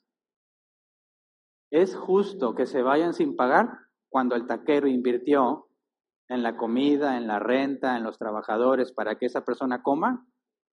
¿Es justo que se vaya sin pagar y yo no haga nada al respecto? ¿Podemos hablar de justicia? Es lo opuesto, ¿no? Lo justo es que pagues. Ahora, ¿es justo que yo, que sé que se va a hacer algo malo, no haga nada para evitarlo? Yo no me meto significa que no hago ni bien ni mal. No, acuérdate, hay pecado de acción y de omisión. Dice la escritura que al que sabiendo hacer lo bueno y no lo hace, le es pecado. Entonces, si veo que algo está mal y no me meto, no existe el punto neutro. no me meto y ya. Tú, Señor, tuviste que yo, yo pues, no juzgo. Lo dejo en tus manos y hasta lo espiritualizas, ¿verdad? Es más, voy a orar por ellos. Señor, te pido que los guardes. Toca su corazón. Dale arrepentimiento. Es hipócrita. Lo que pasa es que no quieres hacer lo bueno que debes hacer. ¿Me explico? Es injusto que se vayan sin pagar y es injusto que no haya hecho yo nada para evitarlo, sobre todo porque conozco a mi amigo el taquero. ¿Verdad? Ahora, piensa, ¿qué es la misericordia? No darles lo que merecen. Aquí es donde está la principal confusión. Vamos a ser misericordiosos, ni justos ni injustos misericordiosos. Estás en esa situación, oíste que se van a ir. ¿Qué haces? No darles lo que se merecen significa entonces que no debería decirle al taquero. ¿O sí debería decirles? Si le digo al taquero, les va a dar su merecido. ¿Qué es misericordia? No darles lo que se merecen. Entonces, no le digo al taquero. ¿Verdad? Pero ya dijimos que no decirle al taquero es injusto, ¿no? Entonces, ¿qué es misericordia? ¿Me explico? Esto es misericordia. Misericordia no significa injusticia. Misericordia significa no justicia. Es un juego de palabras. Hago lo que es justo, le digo al taquero y los agarran. Injusto es dejar que se vayan y no decirle al taquero. Pero no justo, ¿qué sería? Bueno, si yo quiero ser misericordioso y la misericordia no es ni justicia y tampoco es injusticia, ¿cómo se resuelve? Veo que se quieren ir, le digo, hey, no está bien eso que quieren hacer. Voy a decirle al dueño, yo lo conozco. Vamos. ¿Eh? Se quieren robar, se quieren ir sin pagar. Hernán, eso es justo. Espérate. Se quieren ir. Es malo, es incorrecto. Yo no puedo quedarme callado. Pero tal vez no tienen que comer. Así que yo pago sus tacos. ¿Se entiende? No les van a dar lo que merecen ni estoy siendo injusto, estoy haciendo lo justo. Pero para que sea justo y a la vez no injusto, alguien tiene que pagar el precio. De manera que ellos no pagan porque ya pagué. Y como pagué, no hay injusticia. Esa es la misericordia de Dios. Él es justo y tú un pecador. ¿Cómo te va a perdonar? Si te deja así y ya, es Dios injusto entonces. Y entonces, ¿cómo me salvé? Por misericordia. Jesús pagó el precio. ¿Entiende? Y si Él pagó, me perdona en base a lo que Él pagó. Hice muchas cosas malas y sigo pecando y sé que Él me perdona porque el precio está pagado. Cuando Cristo murió en la cruz, pagó toda mi deuda. Eso no me da libertad para pecar, porque si nací de nuevo, nueva criatura soy. Le sirvo a Dios por gratitud, por lo que ya hizo por mí, por saldar mi deuda. De manera que yo espero no ser condenado, no porque Dios vaya a hacer injusticia, sino porque ya se hizo el pago de mi deuda y fui declarado inocente. Pero todo aquel que no ha recibido el nuevo nacimiento tiene que pagar. ¿Por qué Dios condena al hombre malvado a pesar de que así lo hizo? Porque el hombre puede hacer lo bueno y no quiere, porque Dios es justo. ¿Por qué me perdona a mí y no es injusto? Porque Jesús pagó el precio. ¿Entienden? Pero nos quedamos con la duda para el siguiente es, ¿qué pasa con aquel que no supo nunca nada de eso? No supo la Biblia, o nadie se le enseñó, nadie le explicó, y llega ante el trono blanco. Saber, ¿qué hiciste? Pues lo que pude. Sí, pero pecaste. A mí nadie me dijo. Oye, pero tenías ahí un Dios de la lluvia y eso es idolatría. Primera vez que escucho esa palabra. ¿Lo va a condenar o no? Y si lo condena, ¿cómo sigue siendo justo? Así que hasta aquí nos quedamos. Vamos a ponernos de pie y vamos a orar antes de pasar a la sección de preguntas.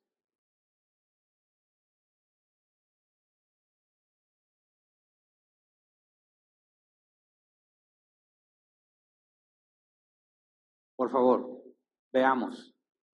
No somos un grupo de santurrones sintiéndonos mejor, sintiéndonos mejor que todos los demás. Somos un grupo de miserables queriendo decirle a otros miserables dónde encontrar pan. ¿Entiende la diferencia? A eso me refiero en que no, no estés tratando de aprender para callarle la boca a alguien. necesitas entender para que tú puedas, primero, conocer a Dios, conocerte a ti y hacer lo que corresponde. Y entonces sepas explicarle y demostrarle lo que es la misericordia y el perdón. ¿Te fijas? Si nos vamos basando en el Evangelio, tenemos que llegar al punto de la condición del hombre y la justicia de Dios lo que necesariamente nos lleva a la buena noticia. Hay perdón en Cristo. Si no hacemos eso, le vamos a decir al ateo, al que tú no sabes nada, te vas al infierno y ojalá te pudras ahí. Y, empiezan con cosas que no tienen ninguna razón ni sentido. Tú no sabes y yo sí sé y a mí me enseñó no sé quién y yo he leído este libro. Mira todos los libros que yo he leído. ¿Te fijas en esa tendencia normal en las redes sociales? Todos quieren presumir lo mucho que saben y apantallarse unos a otros con palabras sofisticadas y rebuscadas. Pero nadie está pensando en la contraparte. No se hablan de persona a persona. Quieren hablar conocimiento contra conocimiento y a ver quién gana. Y los cristianos están muy metidos en eso. Si él quiere sentirse el más sabiondo, dile, sí, está bien. El punto es que tienes un problema y necesitas a Dios. Pero si, si lo dices así, no te va a creer. Tienes que demostrarle, llevarlo al problema. Mira, no le puedes ofrecer la cura contra el cáncer a una persona que no sabe que tiene cáncer. Mira, ten la cura para el SIDA. Llévasela a quien lo necesite. Yo no tengo SIDA. Ándale, sí, es la cura. Me costó mucho. Muchas gracias, pero no la necesito. Yo no tengo sida. ¿Mm? Eso es lo que le pasa a muchos cuando les hablan del Evangelio. Cristo te quiere dar una vida mejor. Ya vivo bien. Te quiere dar salud. No estoy enfermo. Te quiere dar prosperidad. Estoy muy próspero. Ah, entonces púdrete en el infierno porque rechazaste a Jesús y se van. Y dicen, yo soy un predicador y sufro como soldado de Jesucristo. Si Dios no fuera tan paciente, no estaríamos ninguno de nosotros aquí, ¿verdad?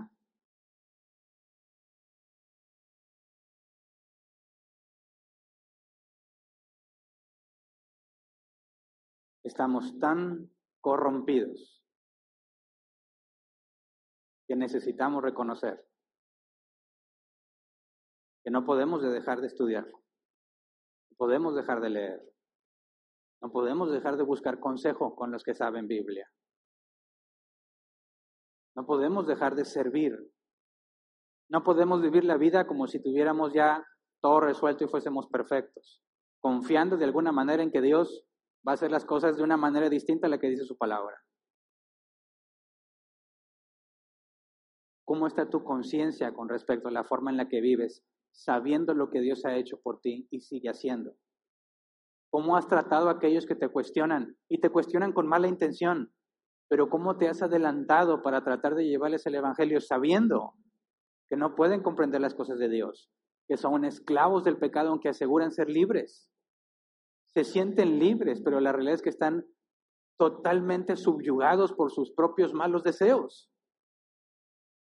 Podrás verlos prosperados, podrás ver que tienen el mejor teléfono, el mejor carro. ¿Y eso qué? Nada de eso te trae paz. Nada de eso te trae bienestar.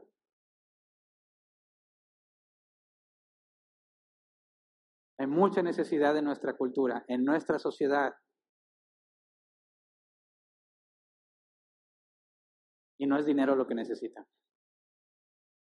No es salud lo que necesita. Está Cristo. Así que por favor, que ninguno de nosotros esté ocioso. Que ninguno de nosotros esté justificándose con la pandemia para no servir. Que ninguno de nosotros esté pensando que porque pues es que está, hay peligro y la cosa está difícil, ahorita no tengo tiempo para Dios. Por favor, no seas bárbaro. Ahorita es cuando más necesario es el servicio a Dios. Por favor, que ninguno mínimo de los miembros de Árbol Plantado, que ninguno esté descansando siendo ocioso. Que ninguno se justifique con la pandemia para no venir. Me parece que ha habido una confusión. Al principio, cuando empezó todo esto y empezamos a congregarnos, dijimos, seamos maduros y dejemos que alternándonos en las reuniones otros puedan venir. ¿Se acuerdan? Pero no sé si se acuerdan que eso lo cambiamos. Ah, esa yo no la vi. Bueno, ya te descubriste que, que no estabas en la... No viniste ni lo viste por, por transmisión. Pero ¿sabes qué pasó? Muchos lugares se quedaban vacíos. Vamos a dar chance a la alternancia y no venían. No, no, no, espérame. Cambiémoslo. ¿Quieres venir? Apúntate. Si no hay lugares, nos enfrentaremos a ese problema. Pero apúntate. Y aún así, hay miembros que no vienen. Y no están enfermos. Y no tienen problemas de salud. La pregunta es, ¿qué está pasando? Porque hay lugares vacíos. Nadie puede decir, excepto de los últimos dos domingos, este y el pasado, nadie puede decir que no había lugar. Algo pasó y espero que sea Dios. Pero cuando dijimos, el foro se reduce, un de volada se registraron y el mismo día se acababan los lugares, cosa que antes no pasaba. Todavía domingo a las 10, uy, todavía hay lugares. Dices, ¿dónde están los hijos de Dios que se supone que saben que tienen que servirle a Él? ¿Dónde están? Cuando más necesario es que sirvan. ¿Dónde están cuando Dios nos está mandando más personas nuevas? ¿Qué estás haciendo en tu casa cuando deberías estar aquí? La verdad me tiene preocupado eso. Esta es una enorme oportunidad de llevar el Evangelio bíblico a cristianos y no cristianos. Así que vamos a avanzar. Con o sin ti. Han pasado tres, cuatro meses. Hemos esperado a que los que tenían miedo o acusaciones tomaran una decisión, pero ya no vamos a esperar. Vamos a avanzar. vamos a reagrupar, ver con quiénes contamos. Y aquellos que no vienen, estaremos orando por ti, pero no nos vamos a esperar ya. Tenías una responsabilidad y ya no vienes, lo siento, le daremos la responsabilidad a alguien más, alguien que sí viene. Había un área con mucha gente y ya no, nos reagrupamos y ahora serviremos con los que seamos. No nos importa si quedamos 10 personas aquí. El punto es que los cristianos deben estar aquí. Y son los cristianos a los que queremos que se pongan a servir. Y no me beneficia a mí nada más, a toda la congregación, porque es Jesús el que dijo. Es Pablo el que nos explica que por medio del ministerio, de los dones que Dios da, nos edificamos unos a otros, de manera que no seamos arrastrados por cualquier viento de doctrina, de manera que comencemos a crecer cada vez más hasta llegar a la estatura del varón perfecto. Es la propia iglesia la beneficiada cuando los cristianos se reúnen. Y son los cristianos a los que llamo ahora. Estamos haciendo una lista de las personas que están sirviendo. Todo miembro tiene que servir, ¿verdad? Son los miembros los que sirven, nada más.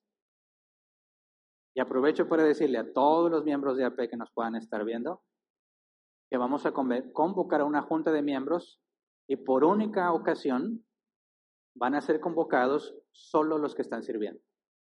Los demás no. Solo los que están sirviendo. Y vamos a hablar con los que están sirviendo para hablarles todos los planes que tenemos. Hay muchas cosas que vamos a hacer. Este era el paso uno. Les dije, ¿se acuerdan? Este era el paso uno. Hay muchas cosas más.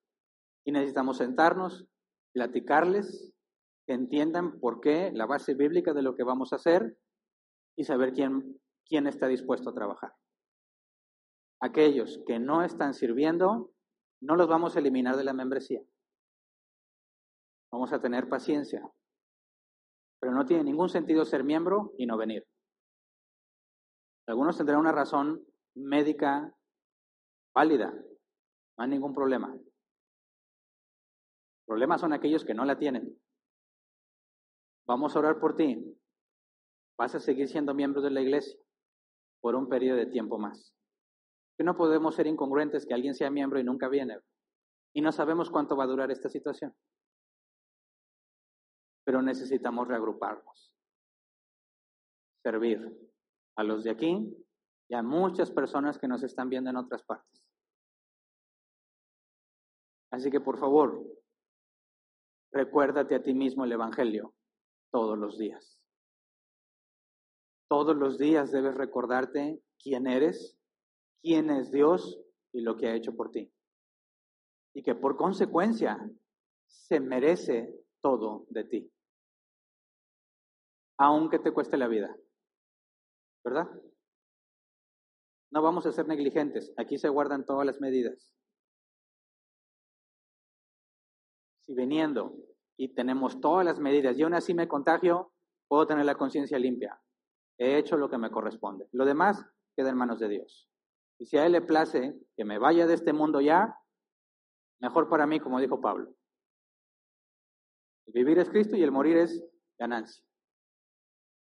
Así que no estamos pidiendo que seamos todos negligentes y vengamos, no. Estamos diciéndote, obedece la instrucción clara de todo cristiano, no dejes de congregarte, como algunos tienen por costumbre. Y ahora sí, sirvamos. Esto que estamos aprendiendo, créeme, muchas personas necesitan escuchar. Y no digas, pues le pasa el audio. Puedes hacerlo. Pero créeme, que cuando Dios organiza todas las cosas, como vamos a leer, si Dios quiere, la próxima reunión, en Hechos 17, palabras de Pablo, establece los el lugar donde vive, los límites, todo lo que haces, de manera que la gente lo conozca. Y tú eres un medio que Dios ha elegido para que le hables a otros y lo conozcan. Y es necesario que entiendas bien para que no vengas a ser un falso maestro cuando hables. Y si lo comprendemos y cada uno de nosotros aprovecha la oportunidad para hablarlo, podemos decir, estamos avanzando. Nosotros no convertimos a la gente. Eso es algo que solo Dios puede hacer. No convencemos a la gente. Eso es algo que solo Dios puede hacer. Nuestra tarea es explicarlo de la manera más clara, razonable y comprensible, por si Dios les permite entenderlo. ¿Ok? Así que vamos a orar. Señor, te rogamos por nosotros, por nuestros hermanos, por todo aquel que haya estado ocioso en este tiempo. Perdónanos, Padre, por menospreciar tu llamado, ocuparnos con otras cosas. Sabemos que hay un orden, Señor. Enséñanos a establecer el orden de mis responsabilidades para poder darte lo que te corresponde, Señor. Nos has llamado a administrar nuestros tiempos, trabajo, familia, hijos, esposa, pero en ningún momento, Señor, la palabra nos enseña que podemos dejar de servirte. Cometemos errores, tomamos malas decisiones y por eso, en lugar de escondernos, en lugar de negarlo, Señor, reconocemos nuestra culpa. Cada uno de nosotros, sin excepción, no ha hecho todo lo bueno que puede hacer. No he hecho todo lo bueno que pude haber hecho, Señor. Y también reconocemos que hay cosas que no debimos hacer y las hicimos y pecamos, aún sabiendo que era pecado. Nos dejamos llevar por nuestras emociones y hacemos lo que no conviene, Pero en lugar de ocultarlo o tratar de aparentar justicia, Señor, venimos reconociendo nuestro pecado. Porque sabemos que tu palabra dice que tú no rechazas el corazón contrito y humillado. Que por la obra de Cristo tenemos acceso, libre acceso al trono de la gracia para recibir, Señor, por justicia, no nuestra, por la justicia de Cristo, recibir el perdón de nuestros pecados. Así que, Señor, confesamos que tenemos muchas cosas mal y muchas decisiones las hemos tomado de manera equivocada, que no somos víctimas. Sabemos tu palabra y lamentablemente, Señor, hemos decidido no tomarla en cuenta. Por eso te rogamos que nos perdones. Tú eres un Dios justo. Pero como nos has librado, Señor, de la ira, por medio de la justicia de Cristo, Señor, recibimos perdón. Así que clamamos a esa justicia que se pagó en Cristo para que limpies nuestros pecados, Señor. Nos cambies conforme a tu voluntad. Rogamos que nos permitas vivir humillados, Señor, no exaltándonos sobre los demás, no tratando de ganar discusiones, tratando de callar bocas. No, Señor. Permítenos mostrar amor al prójimo, al amor al que cuestiona, aunque tenga malas intenciones. Tratar de ver más allá de su pregunta para entenderlo y explicarle de una manera que lo pueda comprender. Danos paciencia, mucha paciencia, Señor, porque entiendo y sé que es muy difícil lidiar con personas complicadas, con personas agresivas, que muchas veces, Señor, lastiman, hieren, pero enséñanos a vivir según tu ejemplo. Que fuiste como cordero, Señor, llevado al matadero y no abriste tu boca. Tenemos mucho que aprender de ti. Tenemos mucho que conocerte. Estamos agradecidos porque nos has mostrado mucho, pero sabemos, Señor, que mientras más te conocemos, más conscientes somos de lo ignorante que somos. Hay tanto por aprender de ti, Señor, hay tanto por hacer, tanto por cambiar, que perdemos la esperanza. Sabemos claramente que no depende de nuestras fuerzas y que jamás lo podríamos hacer. Enséñanos a confiar en tu poder. Pablo dice, más bien me gloriaré de mis debilidades. Porque tú le dijiste, Señor, que tu poder se perfecciona en la debilidad. Somos débiles, lo reconocemos. Por eso te rogamos que con tu poder nos cambies. Cámbianos, Señor, de manera que no nada más, que no nada más sepamos, sino que también hagamos. Cámbianos, Señor, de manera que no nada más entendemos, sino que también sabemos explicar. Cámbianos, Señor, para que aquellos que escuchen un audio de nosotros o alguno de nosotros hablar de ti, que se haga con toda fidelidad, apegado a tu palabra, Señor, para poder descansar en tu soberanía. Trae, Señor, según tu voluntad, a quien has decidido atraer. Enséñanos, danos lo que necesitamos para disipularlos, para enseñarles quién eres, Señor, cómo eres, enseñarles lo que tú has dicho de ti y lo que esperas de ellos, Señor. Te rogamos que nos permita ser bíblicos y llegar a todos aquellos que están buscando tu nombre. Gracias de antemano. Amén. Pueden sentarse.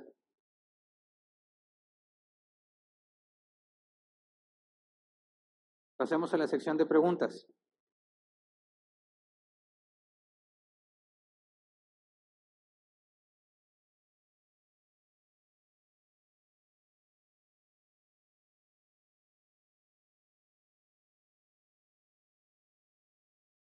Hasta llamadas perdidas tengo. La pregunta es escrita, ¿eh? No me van. Oye, Hernán, te tengo una pregunta.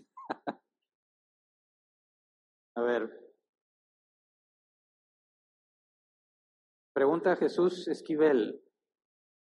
Si Dios creara en previsión a la condenación, aunque sea de una sola persona, sería perverso. Dios es amor y toda su obra creadora y redentora es de amor. Quiere que todos se salven, no crea a nadie para que se condene sino a todos para que tengan una vida eternamente feliz en, en la gloria. Que algunos no acepten el amor de Dios y lo rechacen, no hace malo a Dios, sino a quien lo rechaza. Bueno, eh,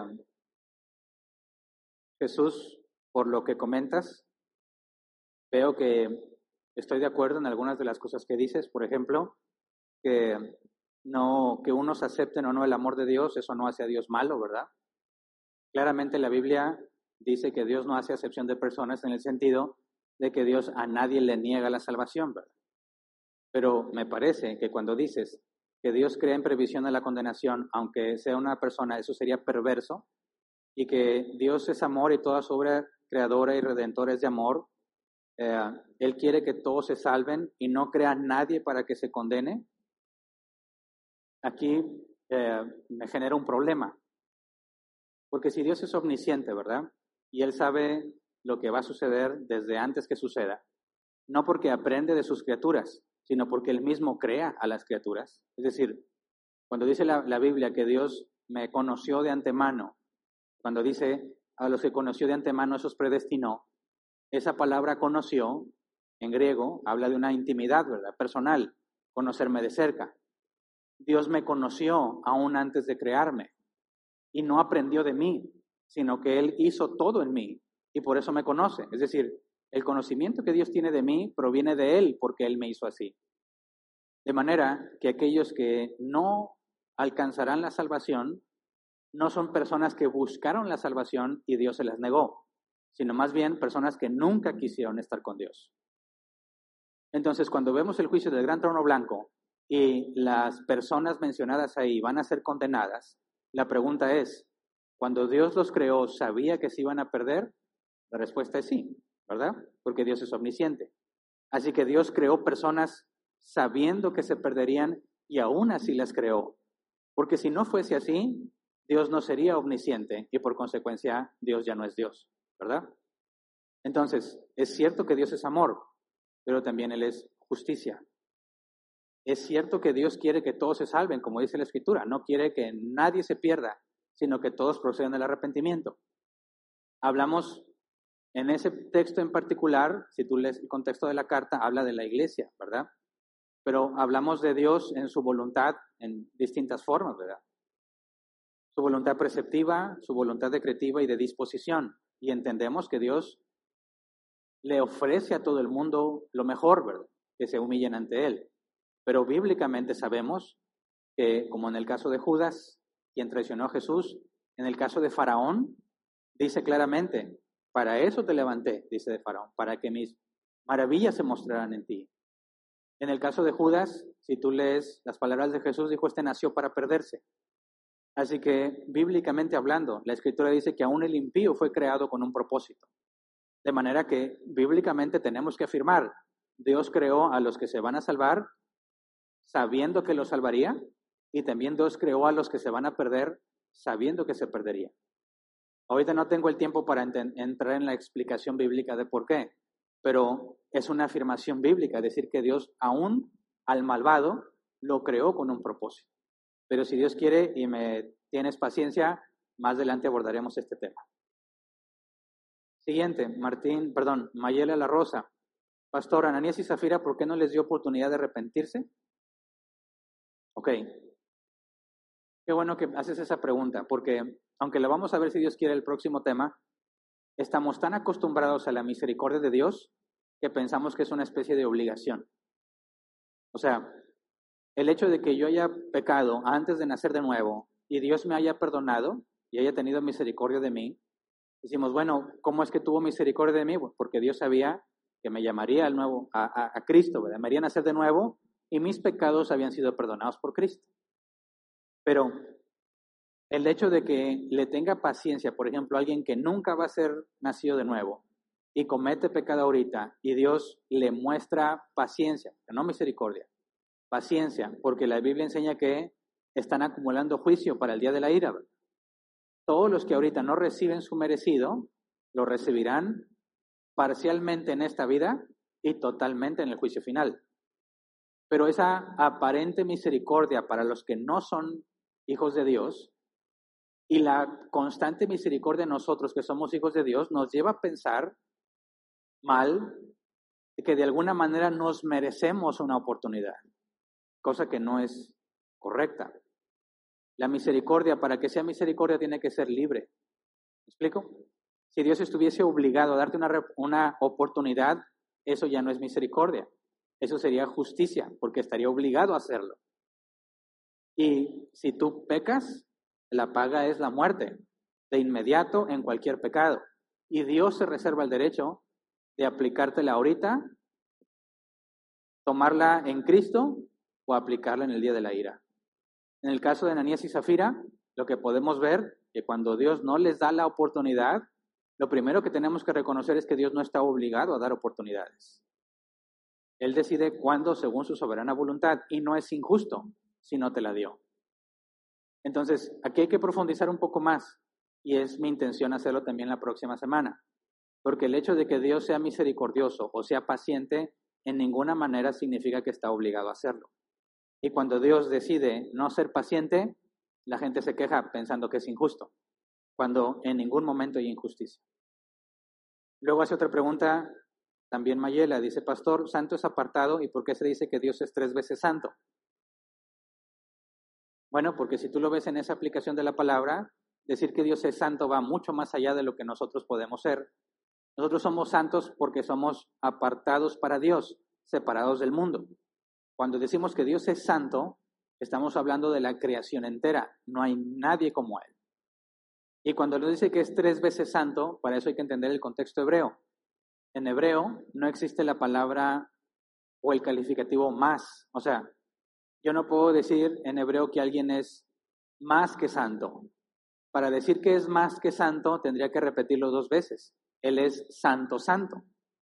Por ejemplo, cuando analizas los mandamientos, cuando dice que, el que aquel que, que mate o el que, aquel que asesine debe, nos traduce la Reina Valera 60, debe morir irremisiblemente. Creo que la NBI traduce seguramente deberá morir. Pero en hebreo es deberá morir, morir y se usa dos veces porque no, no había otra palabra para indicar que debe de morir con mayor razón, ¿verdad? Entonces, cuando nos dice que Dios es santo, santo, santo, o sea, más de dos veces, es para que desde el lenguaje hebreo puedas comprender que su santidad es infinita, ¿verdad? No podemos comprender qué tan distinto Él es de nosotros. No nada más en el lenguaje natural de santo, santo, que sería el hebreo, sino santo, santo, santo como una expresión de la infinita santidad en Él. Espero que te quede más claro con esa respuesta. Siguiente.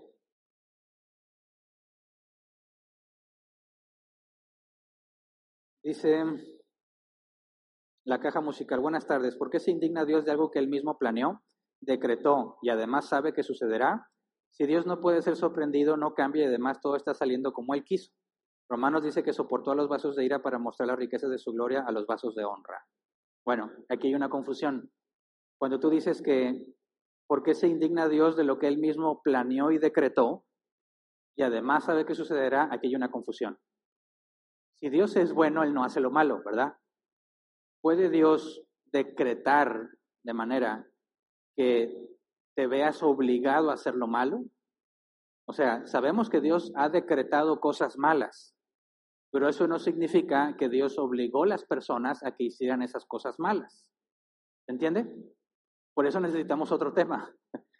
El hecho de que Dios haya ordenado, por ejemplo, que Jesús fuera crucificado, no hace inocentes a los que lo crucificaron, ¿verdad? Ni hace a Dios responsable de la maldad de aquellos que lo crucificaron. Así que lo que veo en lo primero que comentas es que estás haciendo a Dios el autor del mal porque Él decretó que cosas malas pasaran. Y eso es imposible bíblicamente hablando, porque Dios no hace lo malo, ni tienta a nadie a hacer lo malo. Entonces, ¿cómo es que Dios ha ordenado que pasen cosas malas y al mismo tiempo él no está obligando a las personas a hacer eso malo. Bueno, eso tiene que ver con el tema que vamos a ver más adelante. Cómo hablamos de la soberanía de Dios y la libertad que comprobamos que el ser humano tiene. Así que si me tienes un poco de paciencia, abordaremos eso un poco más adelante. Siguiente. Daniel Castro, buenas tardes, pastor. Dios podría permitir que se hicieran milagros a través de santos para poner a prueba a nuestros hermanos católicos? Bueno, hablar en general de hermanos católicos puede ser un problema, porque los católicos romanos, en esencia, al creer en otra persona como redentora, como consideran a María corredentora, o a otra persona como nacida inmaculada y sin pecado, como solamente Jesús lo hizo y ellos consideran a María, nos lleva a entender que están negando verdades fundamentales, por lo consecuencia no los podríamos considerar hermanos en Cristo. Nuestros amigos católicos, ahí sí hablamos en general. Y no dudamos que entre los católicos hoy en día puede haber personas nacidas de nuevo que aún no se dan cuenta, ¿verdad? De que están en una doctrina errónea, como nos pasó a muchos de nosotros dentro del protestantismo. Pero sí, bíblicamente tenemos un ejemplo claro de Judas. Judas fue enviado entre el grupo de los doce y muy probablemente en el grupo de los setenta que Dios les dio poder para echar fuera demonios, sanar a los enfermos y hacer milagros. Y Judas anduvo sanando enfermos y haciendo milagros. Sin embargo, Judas nunca fue un nacido de nuevo. Entonces, puede ser que Dios use a otros individuos, incluso falsos maestros, para hacer milagros y que las personas no se den cuenta que ese sí es un falso maestro. Claro, lo puedes ver en muchos casos en la historia de los israelitas y lo puedes ver en la actualidad. Hay mucho charlatán, pero no podemos negar que en alguno entre tantos charlatanes, de repente Dios le use para hacer un milagro. Pero el hecho de que lo use para hacer un milagro no autentifica a ese charlatán como hijo de Dios, ¿verdad? Sino que a pesar del charlatán, Dios mostró misericordia a una persona. Mi familia llegó al conocimiento de Cristo por medio de un milagro y teníamos pésima doctrina. Pésima persona eh, no como persona necesariamente, sino la doctrina que se nos enseñó era muy mala. Y los maestros que usó eran, no eran bíblicos. Y aún así los usó para un milagro. Entonces, no que ellos hayan hecho el milagro directamente, sino que por medio de lo que enseñaron, se puso la confianza en Dios, yo no porque era ateo, pero Dios la sanó. Y concluimos que entonces lo que nos enseñaban era bueno y no era, una cosa no tiene que ver con la otra. Dios en su misericordia puede hacer un milagro, incluso con un santero, incluso pidiéndole la santa muerte. Pero todo hijo de Dios, aunque tenga un camino eh, torcido al principio, doctrinalmente hablando, todo hijo de Dios va a llegar al punto en que se va a dar cuenta que ha estado engañado. ¿Por qué? Porque Dios ha prometido disciplinarnos y corregirnos. En algunos les va a tomar 13 años como a mí, A otros Dios les ha tenido una gracia diferente y ya nacen en la buena doctrina. A otros un año o dos. Pero si conmigo tomó 13 años, ya te imaginarás cómo estaba yo. Y con otros toma más. Entonces, un milagro en ninguna manera es una señal inequívoca de que es algo bueno, ¿verdad? Hay que examinar la doctrina. Siguiente, el ex arpo en el matrimonio, al decir la Biblia que ya no son dos sino una sola carne, ¿cómo se aplica la justicia de Dios? Si en dado caso únicamente se salva el esposo y la esposa no. Aun y cuando Dios hace responsable al hombre de su mujer. Es que mira, cuando hablamos de la salvación es algo individual. Y, um, por ejemplo, no me acuerdo cómo se llama este profeta, se me va siempre su nombre, que Dios le pidió que se casara con una prostituta. O sea, gracias. Dios le pidió que se casara con una prostituta. Sabe Dios que esa prostituta no es hija de Dios, es un matrimonio en yugo desigual, por así decir. Pero Dios lo está permitiendo porque iba a comunicar a los israelitas en la analogía de la esposa prostituta de Oseas y Oseas, profeta de Dios, les iba a mostrar cómo Dios tiene un pueblo que es como esa mujer prostituta, que es idólatra, y aún así Dios les muestra amor. Entonces, cuando vemos que Dios, por alguna razón, ha permitido un matrimonio mixto, número uno, no podemos asegurar que esa persona que aún no es creyente se va a condenar para siempre.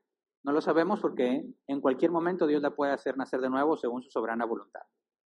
Pero aún si no lo hiciera, si Dios decidiera no salvarla, no está haciendo nada malo. Son una sola carne en el sentido de que tienen que trabajar juntos. Y a algunos les toca más difícil que a otros, ¿verdad? Pero es la misma tarea. El punto de que, ah, caray, de repente se oye. El punto de que sea un matrimonio mixto en nada garantiza que Dios no tenga un plan para los dos. Así que como no tenemos suficiente sabiduría, tenemos que esperar y hacer lo que corresponde por si Dios ha tenido a bien salvar a la familia completa. Si no, tú te esfuerzas en lo tuyo tratando de vivir como si estuvieras en una sola carne, aunque sabemos que no se va a poder. Dios nos dice que seamos perfectos y sin mancha, aunque no podemos en esta carne. Sin embargo, tenemos que dar nuestro mejor esfuerzo para hacerlo. Es decir, Dios está enfocándote a que hagas lo que corresponde y te esfuerzas todo lo que puedas. Él te va a ayudar y te va a ayudar a aprender, a crecer y a ser cada vez más como Él. En ningún momento significa que no tiene sentido o que no, como no pueden ser una sola carne, entonces Dios está haciendo algo malo o algo equivocado o algo injusto. No, tú te tienes que esforzar en hacer lo mejor que puedas y lo demás queda en manos de Dios. Siguiente.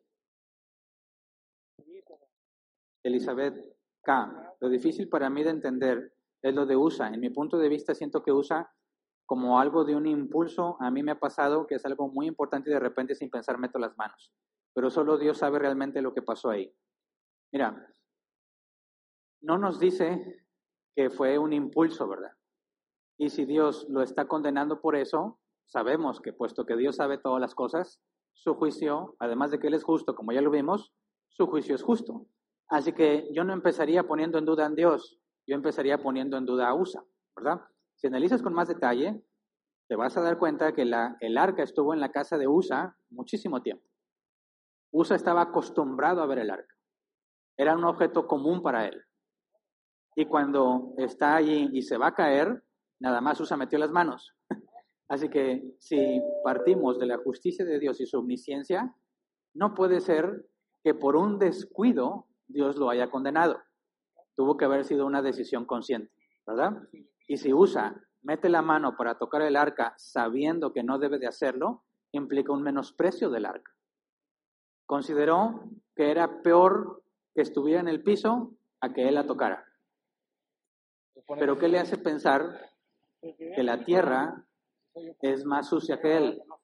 Cuando la tierra no tiene conciencia, no comete pecado, no se revela. Fue creada por Dios el polvo de esa tierra. Si la tierra le cayera al arca o el arca en la tierra, no pasaría nada. El problema es que usa, no ve el problema en el mismo. Ese yo Usa no ve el problema en él mismo, no ve su condición de pecador y menosprecia la santidad de Dios atreviéndose a tocar el arca. ¿Me explico? Esa conclusión la necesitas partiendo de un contexto de dónde estaba el arca y lo que había pasado y partiendo de que Dios es justo y Él no se equivoca. Así que este tipo de preguntas te recomiendo que en lugar de cuestionarte a Dios, te cuestiones a USA. Y es todo. Se nos acabó el tiempo y quedaron algunas preguntas sin responder. Este martes ya nos toca sesión de preguntas y respuestas. Así que el que esté interesado, de las que no pude responder aquí, los espero el martes a las 7 horas México. Se va a publicar en Facebook el link. Cualquiera puede participar. Dedicaremos una hora y media a responder preguntas, lo que tenga que ver con la Biblia, obviamente, con respeto, con modales, con la intención de aclarar dudas y no de entrar en debate, ¿verdad? Así que es todo por mi parte. Muchas gracias a todos por estar aquí. Si Dios quiere, nos vemos el miércoles.